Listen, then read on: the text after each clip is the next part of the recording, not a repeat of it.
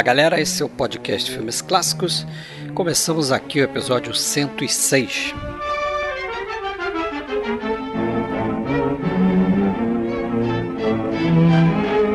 Hoje a gente tem mais uma filmografia e será do cineasta japonês Kenji Mizoguchi, um dos maiores diretores de seu país, ao lado aí de Akira Kurosawa e Yasushiro Ozu.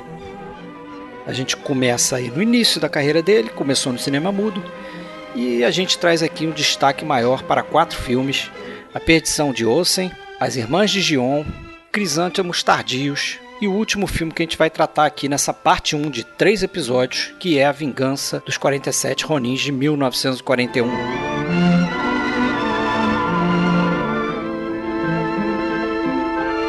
Já já vamos começar, mas antes vamos deixar aqui um recadinho. Entre na nossa página oficial filmesclassicos.com.br, procure a gente em qualquer aplicativo de celular que toca podcast, basta procurar pelo nome Podcast Filmes Clássicos. Nós estamos também no Spotify, estamos no YouTube e você pode ainda entrar no iTunes e deixar a sua estrelinha e a sua resenha sobre o que você acha do nosso podcast. Isso ajuda muito a gente a crescer. Se você quiser entrar em contato com a gente, você pode procurar a gente no Twitter, a gente tem uma página no Facebook e também temos um grupo no Facebook. Só procurar podcast Filmes Clássicos. Porém, no grupo, se você quiser ingressar, você precisa mandar um inbox para Fred Sanjuro ou então Alexandre Cataldo.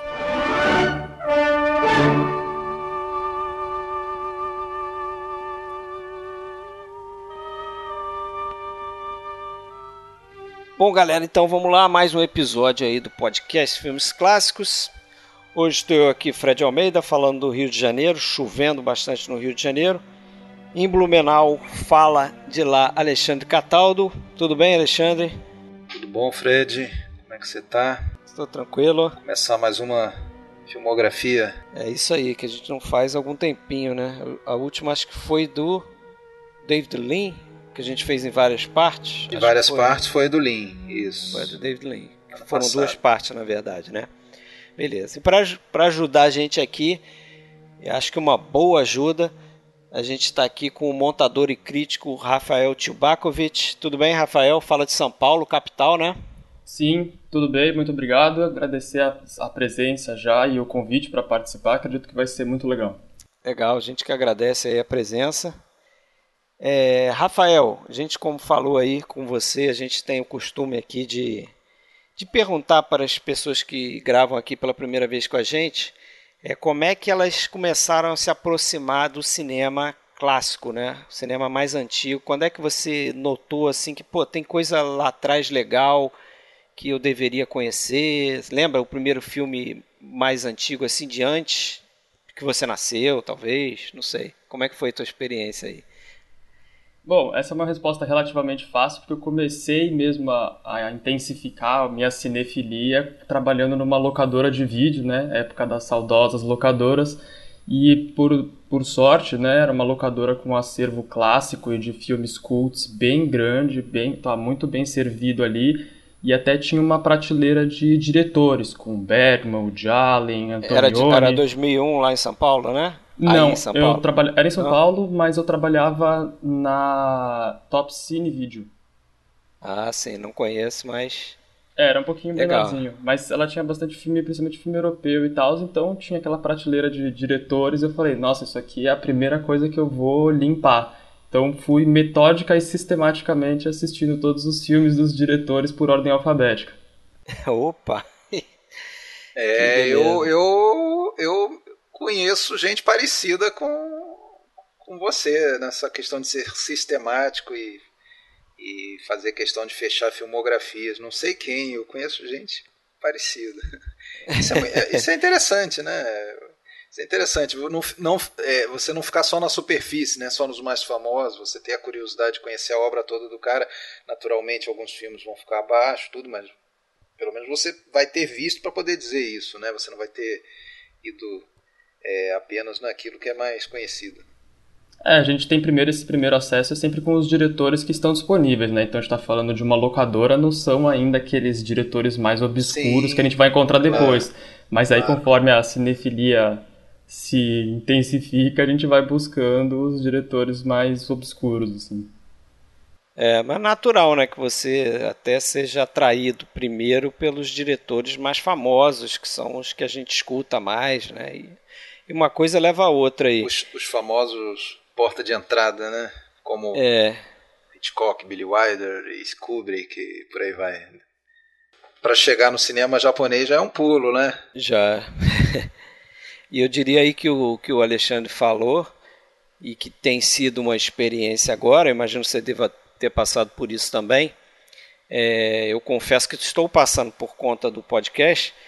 É você fazer esse esforço de é, tentar ver a filmografia do cara, o máximo da filmografia de um determinado diretor, num período de tempo curto, né?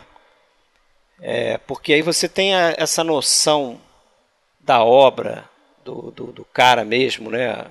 que, que significa o cinema dele, quais são as pretensões dele com o cinema dele e tal.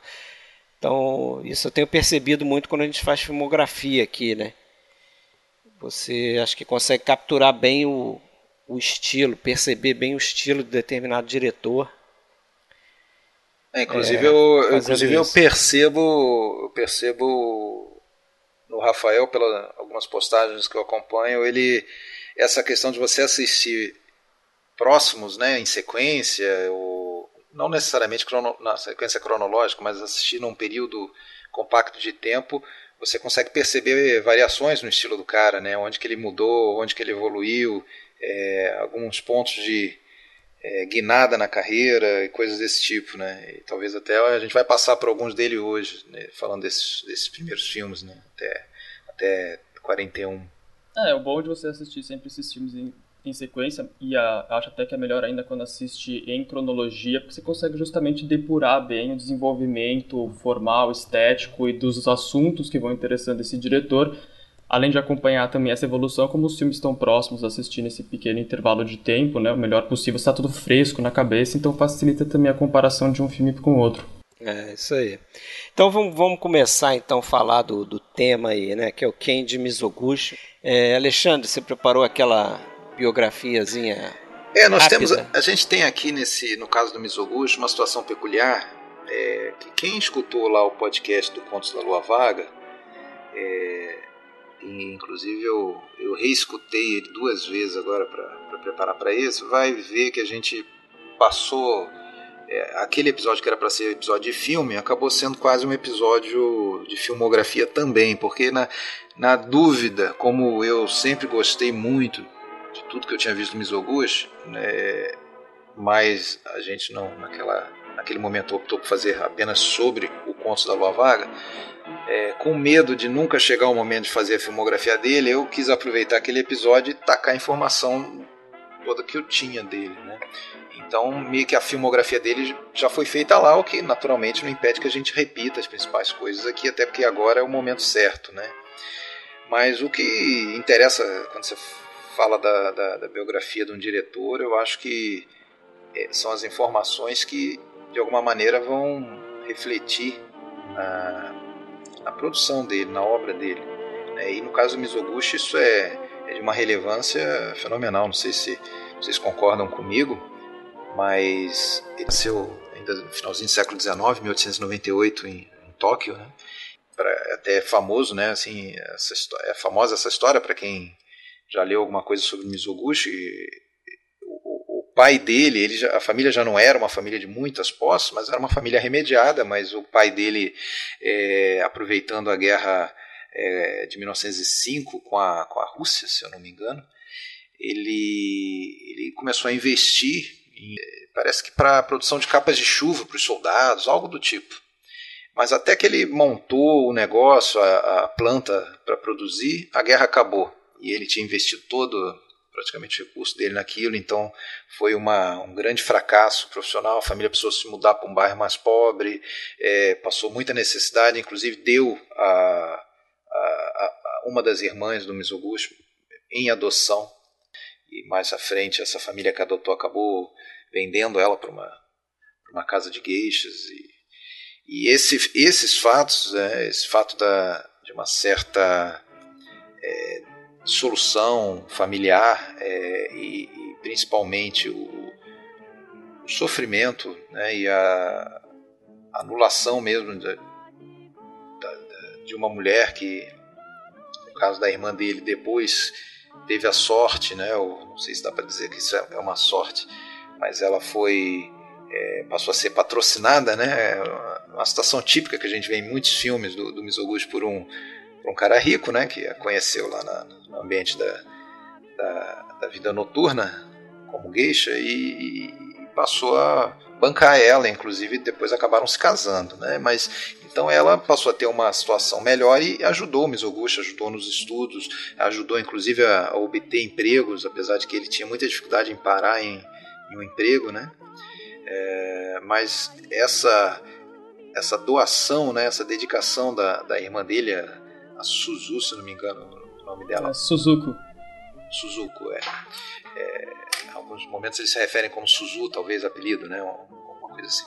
Mas uh, na formação dele, essa dedicação, essa, essa doação né, dela de, de se sacrificar mesmo pela família primeiro, né, não era uma situação muito, muito fácil, mas ali já está muito claro a relação com o tema preferido, preferido do Mizoguchi, né? Isso, acho que isso aí é inegável, né? O que, vocês acham? É, vai se repetir em diversos filmes, né? Ao longo da, da carreira dele, né?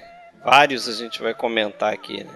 É, a gente não tem só aí nesse, nessa breve introdução da história dele já pensar o papel das mulheres, né, na vida dele e também a relação dele com as figuras paternas, que é bem complicada, né? Ele de acordo com boa parte dos biógrafos dele, pelo menos, esse talvez seja um problema que a gente tem aqui, que os biógrafos eles não chegam muito bem a um consenso né, sobre as narrativas e as datas específicas acerca da vida do Mizoguchi, então dependendo da fonte a gente tem uma flutuação aí de algumas informações. Mas em geral Sim. todos eles apontam essa questão de que ele tinha um ressentimento muito forte com o pai, primeiro por esse fracasso e depois pelo fato do pai tratar bem mal a mãe dele, a irmã, todo esse problema de ter doado a irmã, né, doado, dado a adoção, que eventualmente levou ela à vida de gueixa. Então todo esse cenário é bastante complicado e a gente acho que vê se refletir com frequência na cinematografia do Mizoguchi. É, a gente, a gente vai ver mais à frente, especificamente em, nesse episódio, eu acho que os filmes que melhor reflete, refletem isso vão ser o, Irmãs de Gion, né? Decadência de José, acho que os três primeiros, né? Só o, o os 40, a Vingança dos 47 Ronins que não. Mas a, é interessante que ele, ele sempre teve um papel meio. É, eu acho que ele sempre esteve meio dividido em relação a essa questão, porque se realmente, como você falou, ele, ele tinha um olhar crítico sobre esse, esse, essa sociedade patriarcal, essa maneira até que o pai tratava as mulheres da família e as mulheres que eram vendidas. Ele, por outro lado, ele, ele era um notório frequentador desses ambientes, né? E cliente, né? De, de casas de geisha, de prostitutas e tudo mais. Então ele, ele, por outro lado, ele vivenciava isso. Ele, ele praticamente é, perpetuava essa situação, mas ele, por outro lado, ele, ele tinha uma, uma certa sensação de culpa em relação a isso, né? É uma, uma coisa não muito bem resolvida, talvez, aí para ele. Ah, sim, com certeza. É. A gente vê como as contradições do objeto de estudo ajudam a gente a entender como ele se processa, né? Se a gente pegar, inclusive, o texto, um dos principais textos biográficos acerca do Mizoguchi, que é o depoimento do Yoshitaka Yoda, que foi o principal e talvez mais importante o roteirista trabalhar com o Mizoguchi, ele fala que o Mizoguchi era famoso por rompantes assim de, de raiva, de inveja, e mas ao mesmo tempo ele logo se arrependia de tudo que ele tinha feito, tudo que ele tinha falado, né? Inclusive ele chegou a ter alguns problemas com bebida, principalmente próximo ao final da vida. Então a gente vê que essa figura que se no espaço íntimo tem um, uma relação um pouco mais bruta ou efervescente com as pessoas e com a vida, por outro lado, no cenário público, era um cara extremamente reservado, tímido, né? Então, acho que essas contradições também acabam sendo ricas para a gente pensar a obra do Mizoguchi.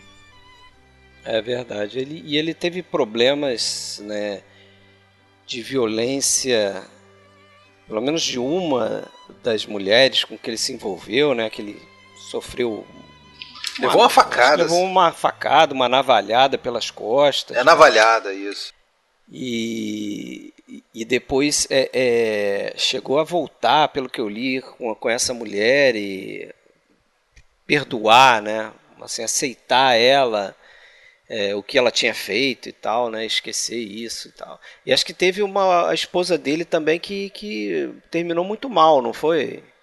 Sim, é, tem. Logo depois que ele teve esse atentado, atentado contra a vida dele, de certa forma, né? Que essa história, Sim. inclusive, ela varia um pouquinho conforme o biógrafo também. Alguns dizem que na época ele já estava casado com a Chieko, né? Outros vão falar que ele casou logo um pouco depois disso, depois de se separar dessa jovem que o atacou num banho público.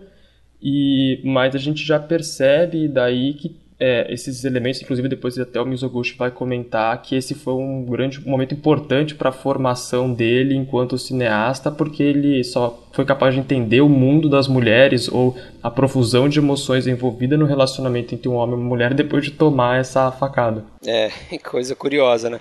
Eu li também que ele é tido é, no Japão como um diretor feminista, né?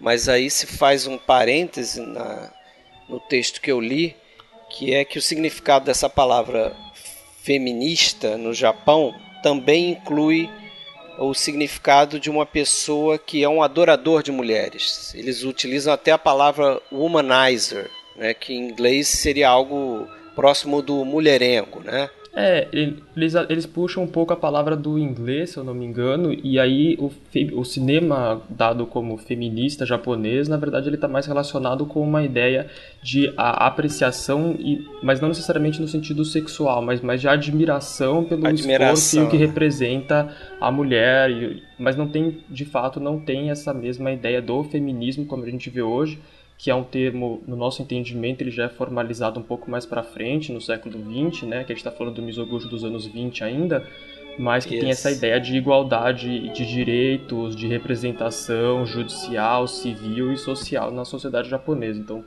tem umas contradições nessa ideia de ver o Mizoguchi como um cineasta feminista. Com inclusive, é, inclusive recentemente aqui em São Paulo teve uma mostra no começo do ano passado no IMS e veio uma estudiosa de Mizoguchi do Japão que justamente a palestra dela foi sobre essa ideia de como ver a obra do Mizoguchi, a relação dele com as mulheres, tanto no espaço público quanto no espaço privado, e o desenvolvimento dessas ideias de feminismo que estão ao redor do cinema dele, que inclusive é, recentemente a crítica de envergadura feminista tem sido bem menos piedosa, por assim dizer, com ele, né, propondo uma revisão de vários filmes da carreira dele em luz da sua biografia, do, desse, desse entendimento melhor que a gente tem da, do Japão hoje. É, mas uma coisa é certa, independente qual, qual, qual quais tenham sido as intenções dele, as motivações dele, o fato é de que os filmes, na sua maioria, são verdadeiros documentos é, de uma realidade social do Japão. Na, na, maioria, a maioria dos filmes dele são ambientados ali na, na, chamada Era Meiji, ou seja, que vai a partir de 1868 né, até início do, do século XX. É, naquela época era assim, e na época em que ele fazia os filmes, esses filmes que nós tratamos hoje aqui, anos, começou a filmar em anos 20, mas hoje vamos tratar de filmes dos anos 30, início dos anos 40 não deveria, não parecia ser muito diferente né, em muitas coisas do que era lá na, na época dos, das histórias, né, era Meiji, final do século XIX. Né. Então, é, no mínimo, tinha uma questão de documentação histórica e que, é, se você não sabe nada de como que era a sociedade japonesa, como que era o tratamento da mulher, e você assiste meia dúzia de filmes do Mizoguchi, é, você tem ali uma, uma bela aula, né? É, não que ele esteja necessariamente exaltando as mulheres e, e mostrando o lado é, abnegado e auto, auto, do alto sacrifício delas, mas no mínimo ele está expondo essa situação. Não que isso seja, é, não que isso seja exclusividade dele. Em muitos outros filmes japoneses a gente vê coisas semelhantes, né? É, outro diretor que é comumente associado a essa ideia de um feminismo dentro da cinematografia japonesa é o Naruse, né, outro grande mestre do cinema japonês. Que, aliás, né, como a gente até comentou naquela oportunidade, para quem não não está muito ligado ainda em cinema japonês estiver escutando a gente, né, apesar de que para nós aqui Kurosawa, Ozu e Mizoguchi é é a trinca de diretores famosos, lá no Japão talvez antes até do Kurosawa eles colocam é, o Naruse, né? Seria Naruse, Ozui e Mizoguchi como os três é, diretores mais importantes do, do, de uma primeira época, né? É, não, não, não, diria que, que é, sejam pioneiros, com certeza não foram, né? Tem lá Minoru Murata, Sadao Yamanaka e, e, e vários outros lá, e você com certeza saberia citar muitos outros aí pra gente, Rafael mas o, o, o Naruse vindo um pouco depois, mas o Mizoguchi foi um cara que começou a filmar, até voltando aí para a carreira dele, é, ele, ele entra daí no, pro mundo do cinema no início dos anos 20 pra, no, na, no estúdio Nikatsu, né? Ele entra para ser ator, né? Inclusive um daqueles atores especializados em, em fazer papéis femininos, né? Como, como que, é o termo? É omnigata, né? É, sim, é, eu acho que sim. É que eu não tô familiarizado com o termo especificamente, não lembro exatamente. Ah, não, não, tudo bem. É. Não, não. É, eu sei que existe um, eles têm um, uma expressão para Não, mas não, não, faz diferença, mas se eu não me engano, ele.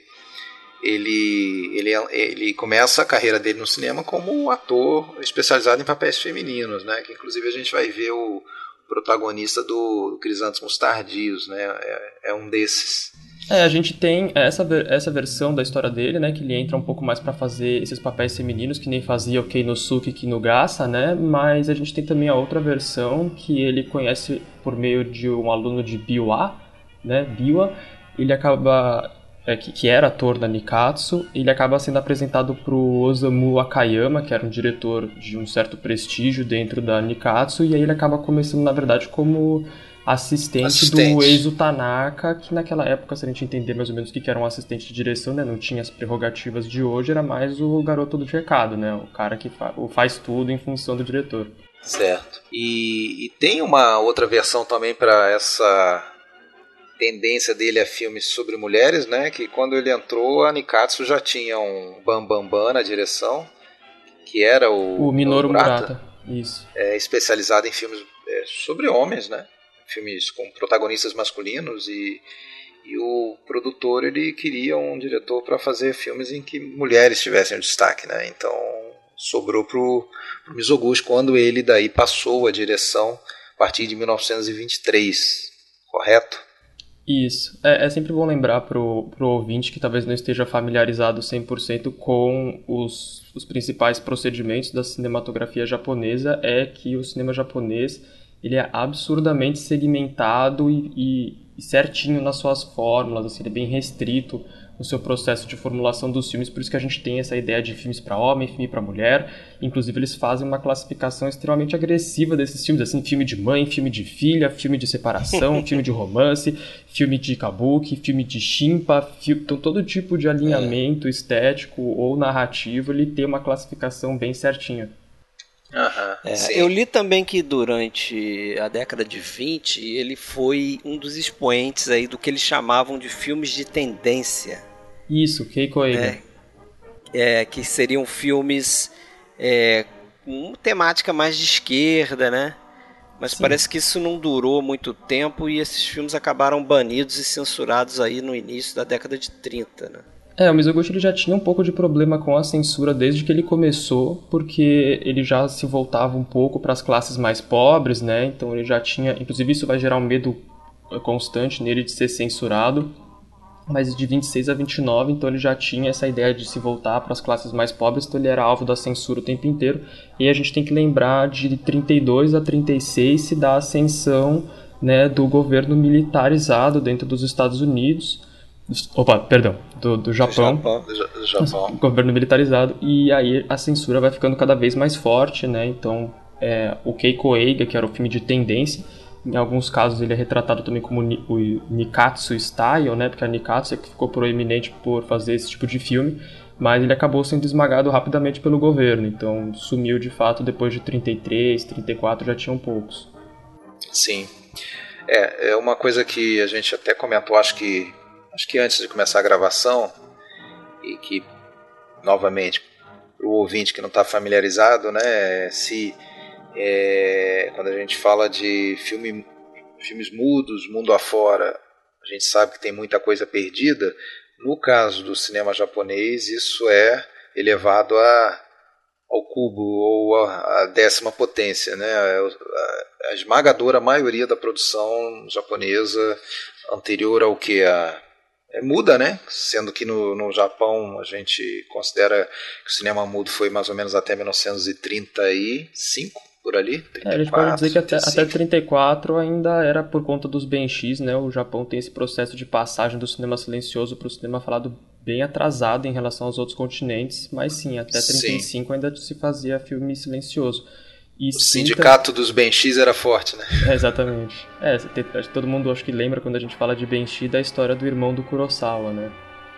É verdade. Que, é, que era benchi, né? Isso, e ele acabou cometendo narração, suicídio né? porque ficou sem trabalho. Eram, eram os sujeitos que narravam os filmes né, ao vivo ali do lado da tela, ou sei lá quanto filme estava passando. Inclusive, a gente pode ter uma ideia do que era o Benchi.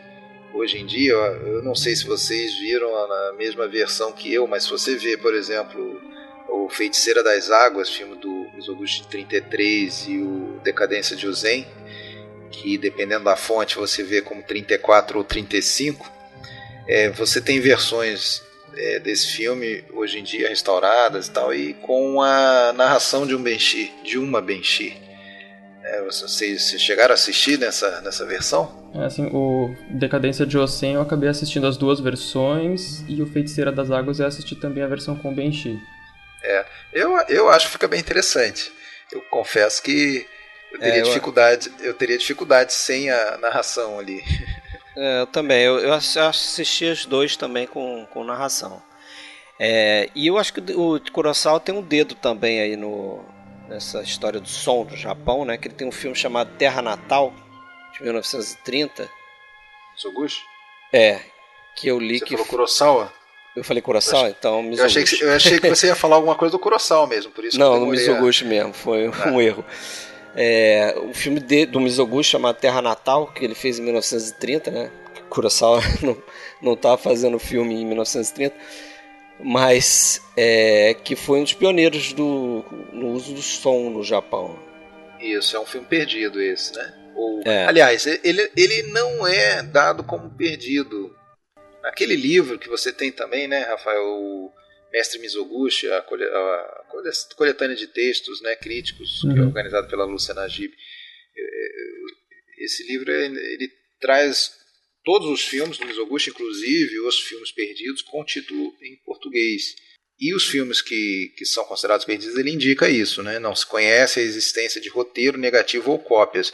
Inclusive, alguns ali já estão desatualizados, né? Porque a gente tem alguma coisinha disponível. Sim, tem alguns que foram encontrados fragmentos e outros que é, foram achados a posterior. Se eu não me engano, é Tojinho Kishi, aquele que tem quatro minutos disponível, ou Kishi o Estrangeiro, é, um que tem quatro minutos apenas disponível.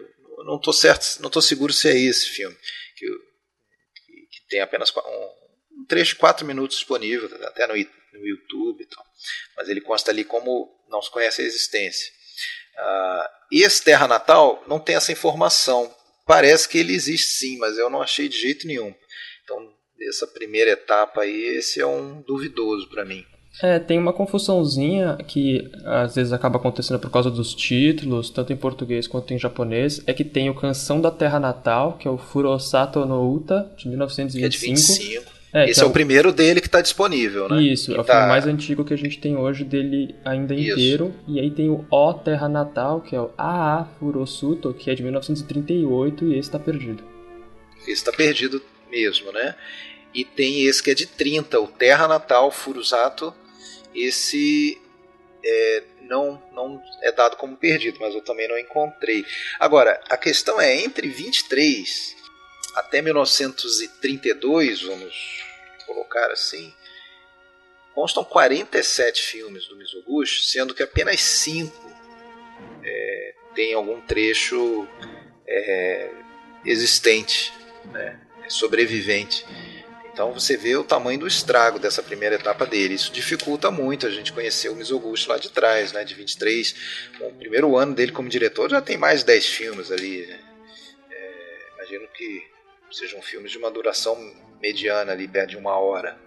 Não sei. Uh, então, como o Rafael já falou, o primeiro disponível dele é de 25, que é o Canção da Terra Natal. 26 nada, sobreviveu, 27 também não, 28 também não, e aí 29 tem o Marcha de Tóquio e o Esplendor do, do Asahi. É, detalhe, todos esses filmes é, da, no, no estúdio Nikatsu, né, onde ele vai filmar até 1934. Né, até 33, não, aliás, desculpe, até 1932 ele filma lá no Nikatsu, né? Então, tudo bem. Uh, se o nosso ouvinte tiver interesse, tem aí cinco filmes para ver do Mizoguchi nessa, nesse período. Né? Canção da Terra Natal, depois o Marcha de Tóquio o outro que eu falei, e o Tojin e o Estrangeiro, de 1930, do qual tem apenas poucos minutos aí disponíveis.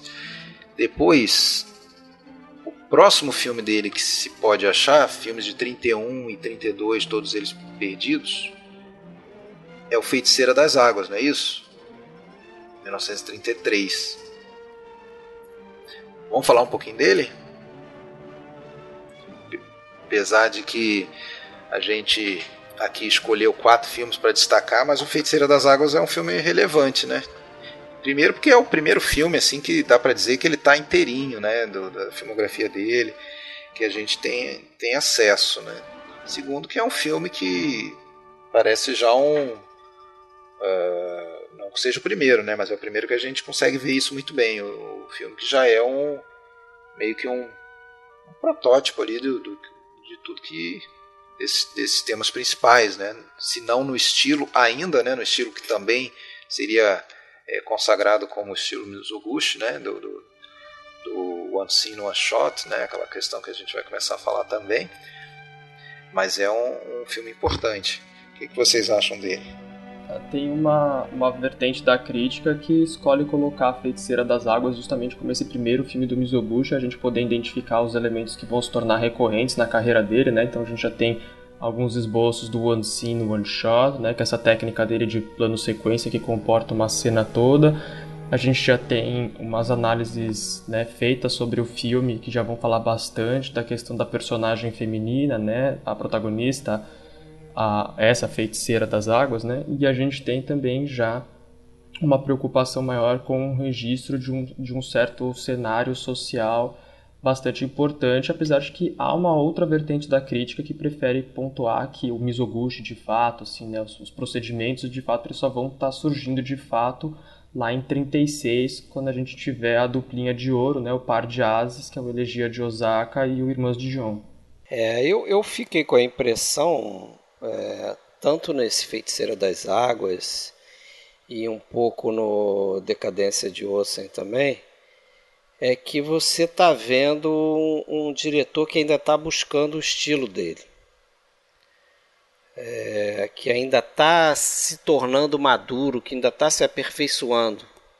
É como o Alexandre falou, parece que essa ideia é, recorrente, esses temas, eles se repetem, eles voltam a aparecer, mas de forma talvez mais polida. É, nesse filme a gente tem aí a, uh, Takako Irie, que tinha feito já filmes com ele. E eu, eu até não sei dizer se a produção do filme é, era, era dela, porque formalmente esse filme foi produzido pela Irie Produções. Desconfio que tem relação com ela, mas era uma atriz de renome naquela época. É interessante que se você vê um documentário de 1975, né, a, a, é, a, vida de um, de um diretor sobre o Mizoguchi, a Takakiri viva é, dá depoimento ainda sobre o trabalho dela com Mizoguchi. E bom, é, é interessante que esse filme ele ele traz uma coisa que a gente vai ver também, além dessa questão temática, que é uma da, das fontes principais assim na, na, do cinema japonês, né? Eu acho que vocês vão concordar comigo, mais do que em outras escolas, eh, o cinema japonês ele bebe muito do, da, da, da tradição teatral japonesa, né?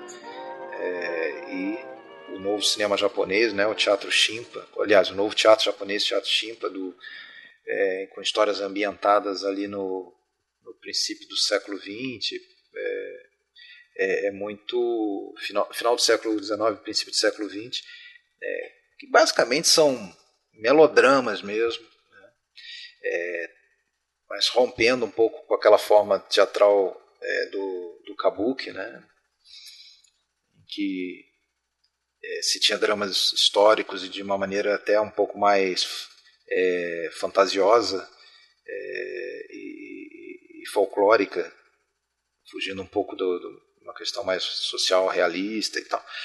Uh, o teatro chimp, inclusive, tendo relação aí com, com a questão mesmo é, de, de, consciência social, de, de esquerda, de, é, de, de, realismo social, similar talvez ao que tinha na, na, na Rússia também. Mas o, o, esse filme ele bebe da fonte do teatro chimp, assim como Decadência de Ozen, assim como os filmes de 36 também. É isso? Sim, é interessante a gente pensar esse aspecto da carreira do Mizoguchi, porque apesar dele fazer vários filmes, né, principalmente nesse começo de carreira que a gente tem acesso, né, nos anos 30, baseados no repertório do Shimpa, que como você pontuou bem, são todos de um repertório fortemente melodramático, apesar disso ele já tem uma preocupação com o realismo formal e o realismo dramático muito forte, né? Então já tem aí um ponto de contradição bem interessante. Verdade. Aí avançando, né, mais alguns filmes perdidos, 33, em 34, apesar de que em alguns lugares você encontra dizendo que é de 35, tem o Orizuru Ozen, a decadência de Ozen, né? E aí ele já está filmando para o Daishi Eiga, né? Esse aí era o estúdio do daquele produtor que agora me falhou o nome, o Masaishi, né? Esse era o estúdio do Masaishi, eu não, não, não estou muito seguro, que é que ele eu acho que sim, ele quase faliu o cara, né? na, na, na Gata Masaishi.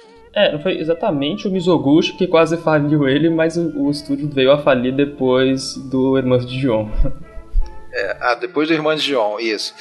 É, não, não foi exatamente, mas aquele capricho né, do, do Mizoguchi, aquele capricho principalmente nos cenários, para se adequar à maneira dele filmar, ajudou também a deixar o filme acima do orçamento. Né? Mas o, o Decadência de Ozen é, que é o último filme mudo do, do, do Mizoguchi. E é um filme considerado aí um, talvez o mais importante dele aí do desse a, de, desse período mudo, né? Que, que se fecha nesse momento. Né? É, novamente aí a gente tem um dramalhão chimpa na tela, né? Aquela, a, aquela mulher a Ozen, interpretada por uma lenda do, do, do cinema japonês, né, Isuzu Yamada, que vai fazer, se eu não me engano, três, pelo menos três filmes mais conhecidos. Não sei se tem mais algum desses perdidos que ela fez também. Suzu Yamada, para quem lembrar, ela faz a. A Lady Asashi. Né? Lady Asashi, lá do Trono do Machado de Sangue, né? Isso. Isso e do, com, com o Kurosawa e ela é bem marcante aqui ne, ne, nesses, nesses três filmes que, que fez com, com o Mizoguchi 35, 34 a 36, né? É, porque se por um lado ela é aquela mulher que se doa, que tem a sua vida praticamente arruinada, né? se coloca em segundo plano para poder proporcionar uma vida digna né, para o homem que ela ama. Por outro, a gente vê nela uma questão de, de uma certa rebeldia também. Né? Ela não, não ela, ela não, não se adequa plenamente àquilo. É, que esse protótipo de personagem que ao mesmo tempo ele tem uma certa ideia de um ideal feminino que ao mesmo tempo é essa pessoa que se doa, né, que tem uma ideia, é, acho que aponta, se não me engano, quem aponta é a Audi Bock, que fala sobre isso bastante no livro dela, dos diretores japoneses, aí tem um, um trecho sobre Mizoguchi, que ela fala que e, tem esses personagens que são recorrentes no cinema do Mizoguchi e é mais forte ainda no Feiticeira das Águas, mais do que no Decadência de Osen, né, que é desse ideal feminino aí de uma personagem que ao mesmo tempo ela tem uma relação com o protagonista de mãe e filho, né, de se doar completamente pelo, pelo sucesso desse, desse outro personagem masculino, como ao mesmo tempo ela engendra essa rebeldia para com o status quo, né, de tomar, tomar a frente, tomar atitudes, contestar, se, se colocar em risco e sempre em nome desse personagem. Aí a Audibok sempre vai falar que ela, isso é um ideal típico do Meiji, do Taisho, né, Taisho é época que fica aí esmagada, sanduichada entre o Meiji e o Showa, a época, uma das épocas mais curtas do Japão. Mas tem, tem bastante esse aspecto, e depois é interessante que a gente vai ver esse aspecto fragmentado em dois, né, quando chegar no, no Irmãos no de João. Irmãos de João, né, isso que eu ia falar, né, curioso que ali fica bem claro, né, esse, esse antagonismo aí entre essas duas figuras, né, as duas irmãs. É interessante que essa doação, essa essa, esse auto-sacrifício feminino, é, ele não era necessariamente por amor, né? uma, uma questão está se sacrificando por amor, mas é, a questão é que numa sociedade em que a mulher não tinha direitos a, a conquistar muitas coisas, né? ela, ela, ela proporcionar algo para aquele homem com que ela se relacionava de algum modo, não precisava nem ser namorado ou, ou amante, nada, às vezes poderia ser um irmão, poderia ser um. um no caso da, da ausência, não me engano, ela. Alguém que ela conheceu lá, ela, os dois estavam para se suicidar no início do filme, não era isso? É, o que dá para entender mais ou menos, porque o, o ele já tem um pouco de um recurso de de flashback um pouquinho complexo para a época, né? Isso, então, às vezes para a gente causa uma, uma, dificuldade leve de entendimento, principalmente se eles tivessem o auxílio do Benchi. É, mas o que dá a entender Verdade. é que ela está de uma certa forma fugindo ali, né? Porque ela é, ela, ela é uma, uma, uma prostituta, né? Uma gueixa que trabalha para um cara que tem como objetivo vender ela, entre outras coisas, para determinadas pessoas e depois pegar ela de volta, né? Cobrar, Isso. tipo um esquema. Um golpe ali, né? Exatamente. Né? Então ela tá fugindo meio que desse cenário e ela encontra o nosso protagonista, né, o Sokishi, que ele tá prestes a se suicidar porque ele fracassou, né, no objetivo dele de estudar e se tornar, se não me engano, é se tornar um médico. E não fica nem muito claro um relacionamento amoroso entre eles. Né? Em boa parte do filme, pelo menos, não, isso não, não é perceptível, mas você vê ela até por percebendo ali a bondade dele, né? Ela tenta é, fazer o possível por ele, né? E é como se isso, de certa forma, purificasse ela também, né? Purificasse ela daquela vida que... E elas são sempre obrigadas a essa vida, né? é, naturalmente, né? Pelo empobrecimento. A gente tem outros casos também, né? Até no próprio Crisântemos Tardios, né? A, a empregada mais à frente se prostitui também, né? Sempre às escondidas, com uma certa vergonha e aqui no caso Zen, esse afeto pelo, pelo Sokisha purifica ela, né? Mas só que lhe custa sanidade também, de certa forma. De certa forma não, totalmente. É, a gente vê que essa ideia do sacrifício não só é, não é exclusiva né, da filmografia do Mizoguchi, apesar de ter um destaque muito grande nela. Os japoneses eles gostam muito dessa ideia de um sacrifício em nome do outro, né? Vide o cinema de Daigeki Shambara, de Samurai, é só a ideia do Harakiri, acho que já engendra bem esse aspecto mas a gente tem também é, essa coisa que você está comentando de uma salvação, uma, uma, ideia de purificação. É só lembrar que o Japão no século XVII ele sofreu uma influência muito forte, né, do, das ideias cristãs e a imagem de Cristo, apesar deles não absorverem diretamente nos seus aspectos mais religiosos, causa uma grande admiração, né, dado que a gente vê que até recorrente no Mulheres da Noite, isso vai ser comentado visualmente de forma bastante direta. Mulheres da Noite é um que eu vou precisar rever já tem tempo. No segundo episódio aí nós vamos passar por ele. É, que bom. É um bom pretexto. Né? Ah, essa questão da, da, abnegação, até, não sei se tem, vocês querem comentar mais alguma coisa do Decadência de, de É, vocês querem? Não, podemos seguir. podemos então, tá. seguir. Essa questão da, do sacrifício, passando rapidamente aí por, por alguns filmes seguintes, né? Eu acho que o filme seguinte já é de 1935. 35 até que foi um ano razoável, né? Ele e é razoável para nós enquanto é, como é, fãs, né, cinéfilos, que a gente tem alguns filmes para ver. Tem o Oyuki, a Virgem, né? É, filme de 35, que tem uma relação direta aí com Bola de Sebo, aquele conto do, do Guy de Maupassant, é, que também por muita gente é citado como uma das fontes mais distantes aí pro tempo, no tempo das diligências do John Ford, né, que é aquela história da, do grupo viajando e acontece uma situação lá e, e a e a personagem da prostituta, o Yuki, ela se sacrifica pelo grupo, né? Então, esse tema novamente acontecendo. É, pra ver como é forte de novo esse negócio do, do crístico, é só ver o título em, em japonês, o original do, do Oyuki a Virgem, que é Maria no Yuki, né? Fazendo referência a Maria. É, a Madonna, né? O Yuka Madonna, inclusive, tá no livro da, da, da Luciana ah, Gibe. Sim, né? é, a gente tem sempre é, também. Aqui é. no Brasil, inclusive, é, tem uma anedota engraçada que a gente tem três fontes possíveis. A gente tem os lançamentos recentes, seja em DVD, em cinemas, né, mostras. A gente tem o catálogo da Sociedade Japonesa, né, que tem nomes diferentes, e a gente tem os nomes, é, entre aspas, oficiais do lançamento dos cinemas do Rio, né, de, e, dos, e dos cinemas da liberdade, que tem todos os títulos e traduções livres dos títulos originais totalmente diferentes. Então você vai pesquisar os nomes dos filmes é capaz de você nunca conseguir chegar a um consenso. Pois é.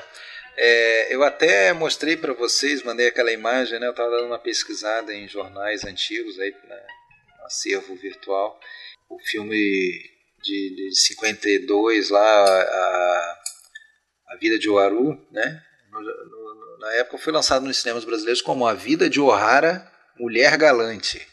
Quer dizer, totalmente diferente, né? Inclusive em, outro jornal estava o, o apóstrofo como se fosse um nome irlandês, né? O'Hara. então é depender dessas traduções. Agora, esse questão do bola de sebo, vídeo um conto do, do Guy de Maupassant, é, ele demonstra algo que eu até comentei no episódio da Lua Vaga, né? Que contrariando que que muita assim, às vezes a gente até gosta de, de fazer caixinhas, né, quando vai classificar as coisas, né? Não, Kurosawa é muito ocidentalizado, Mizoguchi é japonês puro. As coisas não são assim, as coisas não são nem tanto no branco, tanto no preto, são cinzas muitas vezes.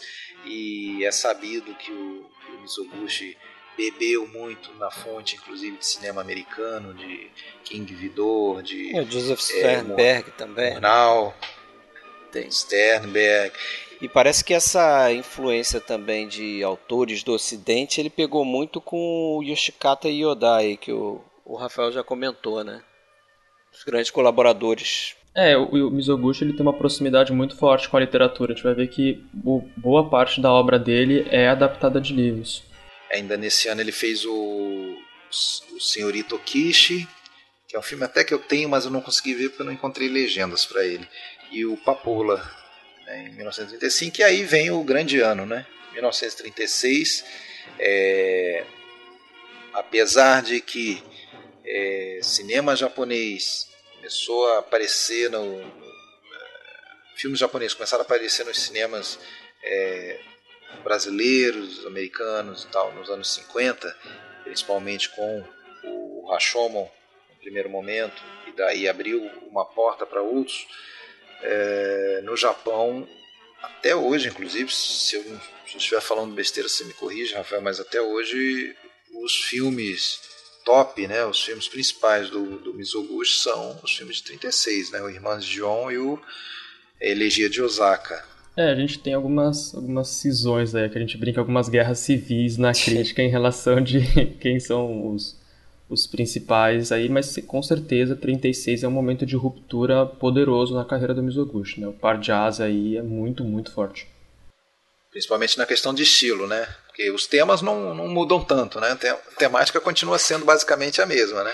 Sim. É, talvez seja importante fazer uma pontuação aqui, também para talvez quem não esteja familiarizado com o cinema japonês, como muito bem apontou o Donald Rich, né, um grande talvez o principal escritor sobre cinema japonês em língua inglesa, que a cultura japonesa ela tem uma tendência a se preocupar mais com a forma, né, como certa narrativa é realizada, do que necessariamente se a narrativa é inventiva, se ela explora novos temas e tal, porque eles têm inclusive um hábito, isso a a Maria Roberta Novielli comenta bem no livro dela sobre a história do cinema japonês, que os japoneses eles não gostam muito de ter que lidar com a ansiedade de uma história nova. Então, se você se ater constantemente às mesmas histórias, por isso que o 47 Ronins, né, o Shushingura sempre é, é remontado, refeito o tempo inteiro, mas então a gente tem uma, uma, certa tendência do cinema japonês a se desdobrar mais sobre a forma, né, o como você vai narrar isso, do que necessariamente o que você vai narrar. Então a gente vê que, se a gente for pegar essa teoria francesa dos anos 50 do autor, se a gente se alinhar uma coisa de tema, ela é mais fácil de enquadrar alguns cineastas japoneses, porque alguns deles vão se desdobrar sobre a mesma coisa praticamente ao longo da carreira inteira, né? Sendo o Ozu mais lembrado nesse sentido. Por isso até que, é, que o pessoal da carreira do cinema idolatrava também, né? Cinema do Mizoguchi. E é curioso isso, você pensar no, no Akira Kurosawa, a variedade de, de histórias que ele parece transitar, né? É, eu acho que é uma, uma, uma, variedade muito mais ampla do que o cinema do Mizoguchi. Até onde eu, eu conheço o cinema do um Mizoguchi. Fora da Tem alguns filmes ainda para ver.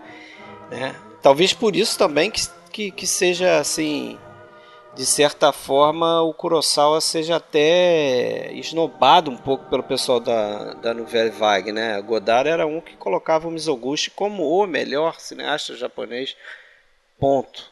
E o Kurosawa era um diretor de segunda. O Kurosawa ele, ficava né? com, com essa cara de diretor de segunda. Aí eu, eu, eu até gostaria de fazer uma, uma provocação aqui para vocês, é, de um pedaço de de texto que eu li nesse, nesses livros aí, até que o Alexandre me disponibilizou, alguns pedaços, é, que o próprio Yoda, esse grande colaborador dele, fez 20, fizeram 25 filmes juntos, né? Colocava que o. Ele tem um determinado ponto que ele coloca lá, que ele fala, pô, o, a arte do, do, do Mizoguchi passava por saber escolher ali o melhor momento né? Isso, Tanto para o sentimento humano quanto para a expressão artística. Aí eu estou citando o que ele falou. No sentido de que o, ele chega a citar isso expressamente. O, o Mizoguchi não sabia escrever um roteiro, não sabia dirigir atores. Né? O que ele era bom de fazer era colocar os colaboradores para chegar naquele resultado que ele almejava. E aí eu li em outros pedaços também é, outras declarações. É, do, do, diretor de arte dele também, que colaborou muito com ele e tal, dizendo isso: Eu nunca recebi uma instrução precisa. Mura, Murakami, né? Murakami, isso. Uma instrução precisa do Mizoguchi de como fazer o, a, a, minha direção de arte aqui, é, desenhar meus cenários. É, o que eu recebia era um não, quando ele não gostava. Então você fazia. Eu estou imaginando que é assim que ele procedia na, no, na forma dele de dirigir os seus colaboradores, né? Você faz alguma coisa, apresenta para ele, ele diz não gostei, refaz, não dá muito detalhe de como refazer, não orienta muito a direção que o cara deve tomar, mas ele tem a capacidade de, daquelas várias tentativas, ele ir lá e escolher a melhor. É, então, é claro que ele tem uma visão, porque eu não acredito que alguém seja um diretor da categoria dele sem ter uma visão, mas ou ele não se expressa por alguma razão, ou ele acha que ele não deve, sei, orientar dessa forma e ele tem que mesmo estimular o, a liberdade, a criatividade dos outros. O que, que vocês pensam assim sobre isso? É, se a gente pegar o, os principais depoimentos desse, desse documentário que tinha sido comentado no começo do podcast, né, que foi dirigido pelo Shindo, é, vários depoentes falam que de fato o Mizoguchi não dava nenhuma diretriz exata do que tinha que fazer, mas de uma certa forma ele meio que administrava o time ali, né? O, ele se refere como se fosse um, um time de beisebol. para extrair deles o melhor do é, suporte criativo que eles poderiam dar. Tem até uma, um depoimento bem interessante do, de um dos atores que fala que o Mizoguchi ficava enchendo o saco dele porque ele mexia demais os olhos, né? Parecia um negócio absurdamente exigente, assim, o cara, não, eu tô atuando o melhor que eu posso e tal, os Mizoguchi, não, cara, tá mexendo o olho demais, vai estragar tudo. e aí depois o, esse, esse ator fala que, ah, eu fui assistir os filmes depois e de fato eu mexo um pouco demais os meus olhos, é. mas no filme do Mizoguchi eu tô muito bem, então esse processo de exigência extrema do Mizoguchi, acho que faz é, é o alinhamento de procedimento que ele encontrou. Mas acho que também tem a ver com o que a gente estava conversando sobre ele ser um, um, cara meio introvertido no espaço público, assim, ele não tinha muito manejo social para chegar lá e dar aquela azeitada na equipe, então ele só, ele só gritava, reclamava ou expunha o pensamento dele, as emoções dele para os caras muito próximos, tipo Yoda e tudo mais com os outros ele já era essa coisa um pouco mais distante, um pouco mais fria, essa, essa imagem né, que se concretizou dele de um cara muito, muito exigente.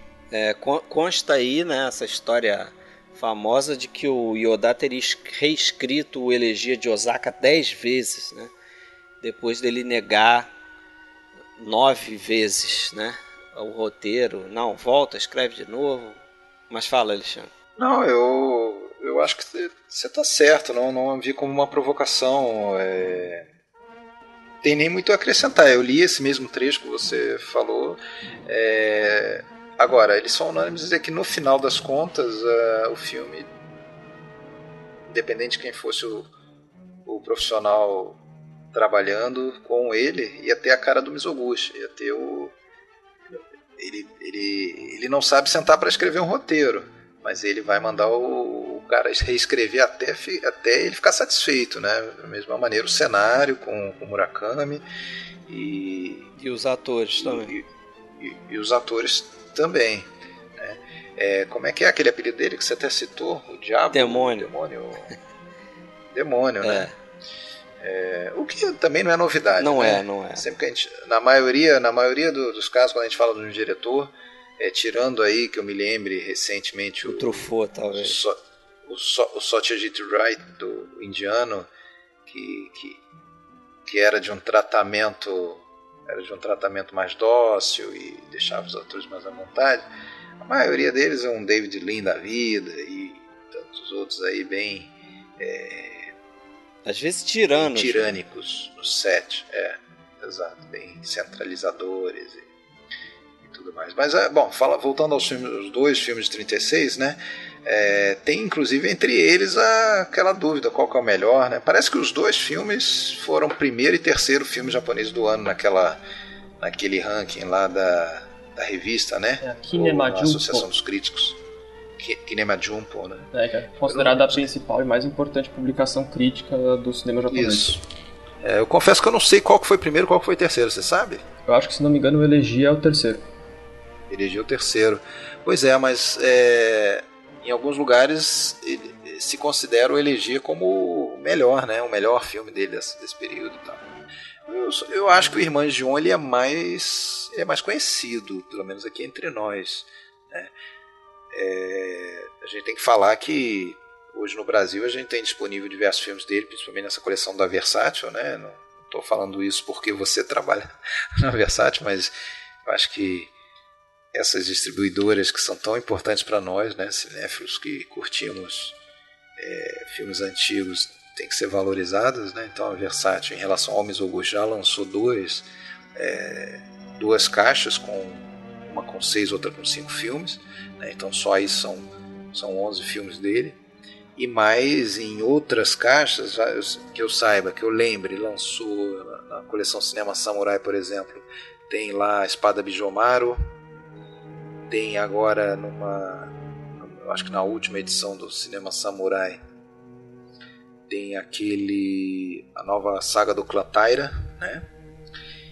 E tem um outro. Ah, e tem. E a, 47 claro, os 47 Ronins que. Isso, exatamente. A caixa dos 47 Ronins, que é uma caixa específica que tem três versões dessa história, que já ganhou perto de, sei lá, 100 adaptações para o cinema. Talvez a história mais filmada do Japão ou talvez do mundo. É, e na Casa da Versailles tem três versões, sendo que a do Mizoguchi ocupa um dos discos, né? Até porque ela é a maior, mais longa, tem, dois, tem duas partes que somam cerca de 3 horas e 40, 3 horas e 50. Então tem aí uma quantidade legal de filmes dele disponível no Brasil, né? Ou seja, pelo menos 14 filmes. Né? Sendo que do, dos quase 90 deles, dele teria cerca de 36 ou 35 é, disponíveis aí no universo para serem vistos. Então já é uma quantidade relevante. A gente sempre fica no sonho de alguém em algum lugar descobrir uma cópia enterrada no porão e falar: olha, filme novo. Agora, esse filme tem uma, um plano inicial que eu acho que serve bem de exemplo para isso que a gente já comentou, que é característico do cinema dele, né? De, principalmente desse período, de usar o plano sequência, né? o one scene, one shot, como vocês chamaram bem aí, é, que é aquele plano inicial do onde ele mostra ali o, o leilão que está acontecendo naquela loja, né, daquela família. E a gente. É, o cara tá, tá falindo. É, né? o cara tá falindo, a gente vê a câmera passando é, em traveling, né? É, fazendo movimento lá da, da esquerda para a direita e com a trilha de ruído no fundo, você no primeiro momento não entende muito bem o que é aquilo ali, você vê alguns objetos e um espaço vazio, você vê aquele som que parece que é uma confusão, uma briga atrás, e depois a câmera chega onde está o som e a gente entende que está rolando um, um, leilão ali, porque parece que tem gente dando bid lá, né?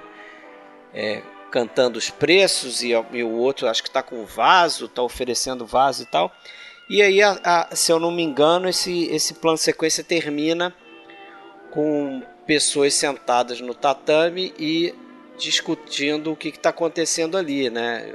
acho que tem um empregado da, da, da família que trabalha na loja ali, está dizendo que é que pena, é triste ver os objetos aí, as coisas de uma vida sendo vendidas dessa forma e tal. Então, dentro dessa sequência tem toda a história, né? o início, meio e fim dessa sequência. Né? É, só uma, só uma pontuação que tem, infelizmente, né? mas tem um fade é, tem uma fusão entre o, o traveling lateral e o plano que vai para dentro ah, do quarto. Tá. O traveling vai até o fundo da casa e aí faz uma fusão para a cena é, de Então, na verdade, não é um plano sequência, é, é, vamos dizer assim, exatamente, né? Não, é 100%. Não é 100%. Mas aí foi legal você tocar nessa, nessa fusão, porque eu queria trazer um outro plano sequência e fazer uma comparação quando a gente né, no caso eu e Alexandre, discutimos lá o Conte da Lua Vaga, que é aquela ideia do, do plano sequência, justamente associado a esse traveling, e geralmente os planos sequência deles são com movimento de câmera, é, para trazer aquela ideia do pergaminho né, japonês, é, daquelas pinturas e que você desenrola o pergaminho para poder ler as pinturas. Né? E no Contos da Lua Vaga tem um plano que acontece da direita para a esquerda, em que ele conta toda uma passagem, inclusive com elipses e com fusões. É, acaba sendo um plano sequência entre aspas, porque, né, mas não é, na verdade, porque ele está mudando de espaço, está mudando de tempo e tal mas tem essa ideia de continuidade de um movimento único, né? Dessa câmera fluida que está contando uma história ali com um movimento só e tal. É, nesse ponto é bom a gente comentar um, um, aspecto que é muito bem destacado pelo Noel Burt, né? Que escreveu bastante sobre o Mizoguchi também, né, esse franco franco-americano. E ele comenta que muitas vezes o pensamento do Mizoguchi, que dá pra gente remontar, assim, pelo menos, né, que ele já pensava em montar as grandes cenas ou filmá-las nos grandes planos sequências, mas nem sempre no processo de montagem isso ficava assim. Né, o exemplo que ele dá é justamente no Decadência de Osen, que você vê que a cena inteira foi planejada para ser um grande plano sequência, mas ela acaba picotada pelas, pelos intertítulos, né, pelas cartelas. Talvez tenha sido o caso também aí do Getsu. A gente quando aprende que essa é uma marca registrada dele. Por outro lado, a gente também às vezes se decepciona, né, com alguns cortes. A gente esperava que ele prolongasse um pouquinho mais. Né? A gente não entende alguns cortes, mas é porque era, era muito complicado muitas vezes sustentar um, um, plano. A gente tem exemplos aí esses filmes que a gente vai falar de planos de 5, 6 minutos, até é, não sei se mais do que isso, não lembro, mas é, aquele plano famoso no Crisântemos Tardios da, com a câmera na, na, embaixo no barranco, né, acompanhando no traveling a, a, aquela conversa é, importantíssima para o desenrolar da história entre o ator e a, e a sua empregada, aquele plano que tem na faixa de 3 minutos. É, se pegar outro plano introdutório famoso, tem o começo do próprio 47 Ronins, que é impressionante. É, que ele fica no espaço do, do, do da propriedade ali, né? Ele fica ele vem apresentando toda a mansão do Shogun, faz a pan para a direita, enquadra o primeiro diálogo, que não é curto, depois vem na profundidade de campo pegar o ataque ao, ao Kira e vindo para trás ainda. Então, um plano bem longo ah, de, um, de, um, controle, de um rigor formal, assim, realmente impressionante. Mas, uh, por outro lado, você não pode criar a expectativa de que absolutamente todas as cenas vão ser dessa forma, porque realmente não são, né? Mas uh, mesmo assim ele faz um uso recorrente disso. É, muita gente associa isso até com a, é, com a forma de pensar mesmo dele, né? Em, você associou com as histórias em as pinturas em rolo, né? É, maki, é makimono? E makimono. É makimono, isso. E outros associam até com a própria questão de, de, de, de, de budista mesmo, visão de mundo, de coisa cíclica, coisa recorrente. É, eu diria Isso, que essa visão um pouco mais. Acho que ela se enquadraria melhor no fim da carreira, né? Que ele se torna essa pessoa mais budista depois dos anos 50. É, isso talvez lá no Contos da Lua Vaga a gente veja bem naquele naquele momento climático do filme, quando ele retorna e dá duas voltas dentro da casa, e na segunda volta a gente vê lá os, os fantasminhas, né? Então, uh, ali, ali sim, né? Reza a lenda que ele teria, na verdade, é, bolado ou formalizado melhor esse, essa proposta de desenvolvimento né, do plano para se adequar ao, ao, ator que é o protagonista do Crisântemos Tardios, porque ele vinha de uma tradição do teatro em que o Mizoguchi percebeu que a atuação dele funcionava melhor em planos bem mais longos do que se ficasse picando toda hora e repetindo o tempo inteiro se a gente fosse pensar numa montagem mais clássica, mais tradicional de vários, vários planos, né? Pelo menos essa é a história como conta o Yodá. É verdade. Podemos passar para o Crisâmetros Tardios ou vamos falar mais um pouco sobre o Eligi de Osaka, também com a Yuzuzu Yamada, né? Como você falou, né? Como é que você apelidou os, as duas joias da par coroa? Não, como é que você chamou? não, é o par, o par de asas par, mais par em relação aos é, filmes, que é o Elegia de Osaka e o Irmãs de João. Sim, sim, sim, os filmes irmãos aí de, de 36 e tal. É, depois disso tem o Outra coisa que eu anotei aqui para falar é que nesse filme você já nota muitas, é, muitas elipses, né? Que eu acho que é algo que se fala pouco quando se fala de Mizoguchi, mas ele, ele faz isso demais, né? É, pelo menos, bom, no, no 47 Ronins, então nem se fala, né? Aquilo ali é um filme recheado de grandes elipses, né? Em que se constrói uma determinada ação por horas e depois você não vê nada acontecendo, né? Você já parte pro, pro after. Você não vê a ação propriamente que você tanto esperou, né? Talvez eu fosse fazer um, um último comentário sobre Irmãs de João antes da gente sair desse filme. É destacar um outro aspecto que tá, tá bem forte nesse filme. Acho que tem um plano excepcional, né? uma cena incrível nesse filme que destaca esse aspecto que eu quero ressaltar, que é a cena em que a Omocha vai falar para aquele, aquele pretendente falido da Umekishi, a sua irmã, para sair da casa que a câmera não está exatamente no mesmo cômodo onde estão esses dois personagens, né? A câmera está recuada atrás do que parece um biombo, como se fosse um segundo cômodo, e que destaca um aspecto do Mizoguchi também, que é um trabalho, é como que ele vai é, desenvolver a proximidade emocional do espectador com os atores, né? Os atores não necessariamente no sentido de identificação, mas com os personagens, que é, por exemplo, esse momento que é, é, é um momento de intensidade emocional, né? Aquele personagem masculino vai passar por uma grande vergonha né, de ser mais ou menos expulso daquela casa e o Mizoguchi, ao invés de, de grudar nas personagens ali para enaltecer esse aspecto, ele prefere recuar, né, se afastar um tanto para destacar isso como se ele tivesse um descolamento emocional que proporcionasse para o espectador se manter não só atento, assim, né, questionando aquilo que está acontecendo no espaço reflexivo, mas para não entrar nesse jogo de emoção que seria considerado um recurso clássico. E a gente vai ver que isso se repete bastante daqui para frente. A própria, a própria cena final, né, do Irmãs de Gion, em que uh personagem da Isuzu Yamada é jogada do carro em movimento, né? E fica toda ferida e vai para um, um, hospital. É, a gente depois eles entram, estão carregando ela ali pro, pro quarto e, do, do hospital e, e, a gente não vê um a partir de um determinado momento, né? A coisa toda acontece também atrás de um biombo. Isso aí é é algo bem que realmente passa a ser uma marca de estrada. Elipse não só de, de simplesmente pular uma determinada ação, como de mostrar ela meio escondida atrás de. Ou, ou pelo menos, no mínimo, a reação dos personagens. Né? É, de uma certa forma é como se ele respeitasse um espaço íntimo, uma, uma uma visualização espectral dos personagens, assim, respeitar esse espaço deles, dar um momento de privacidade que eles precisam em momentos de intensidade emocional maior em relação à trama. É, a consequência disso tudo aí também é o fato dele negar muito fazer close, né? Pelo menos nesse, nesse período aí é difícil você ver um, um plano mais próximo de um ator. Eu reparei isso também. Quando você vê, geralmente é não é a câmera se aproximando do ator. É o contrário. Poucas vezes que acontecem é, é o ator se aproximando da câmera.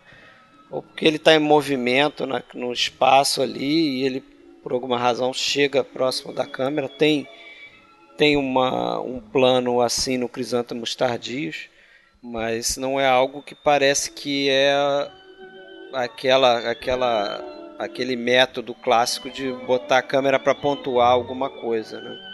Uma outra coisa importante desse método dele, da, da one scene, one shot, e de planos longos e mais elaborados, é que naturalmente a parte de cenário tinha que ser também mais elaborada, mais bem trabalhada, né? Você não ia mostrar um espaço curto ali de cenário atrás da ação, né? A câmera muitas vezes ia terminar pela sua movimentação, mostrando o lado de trás, né? Você tinha que ter toda uma composição, ou pelo menos um, um, um traveling, um uma, comprimento maior de cenário, né? De cenário.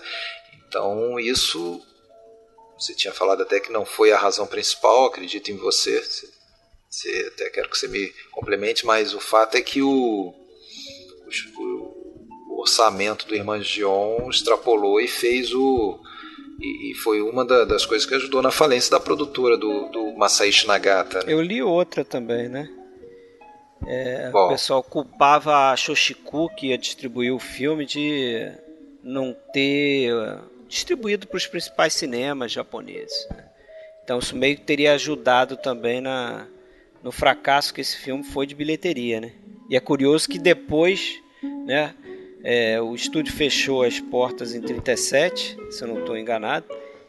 E, e, depois o Mizoguchi acabou migrando para Shoshikura.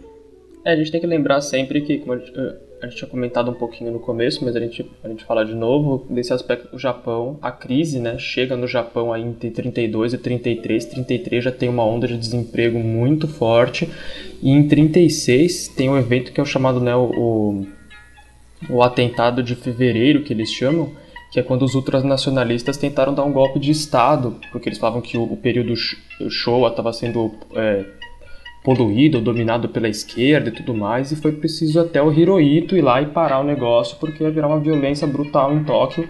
Então a gente vê que é um período, não só economicamente, mas socialmente bem conturbado do Japão, então é normal essa, a, os, os estúdios estarem passando por uma dificuldade extrema, né? Tanto que essa dificuldade vai piorar ao ponto de lá durante a guerra, não só pela dificuldade econômica, mas pela ausência de, de equipe, porque todo mundo vai ser convocado para a guerra, os estudos vão se fundir.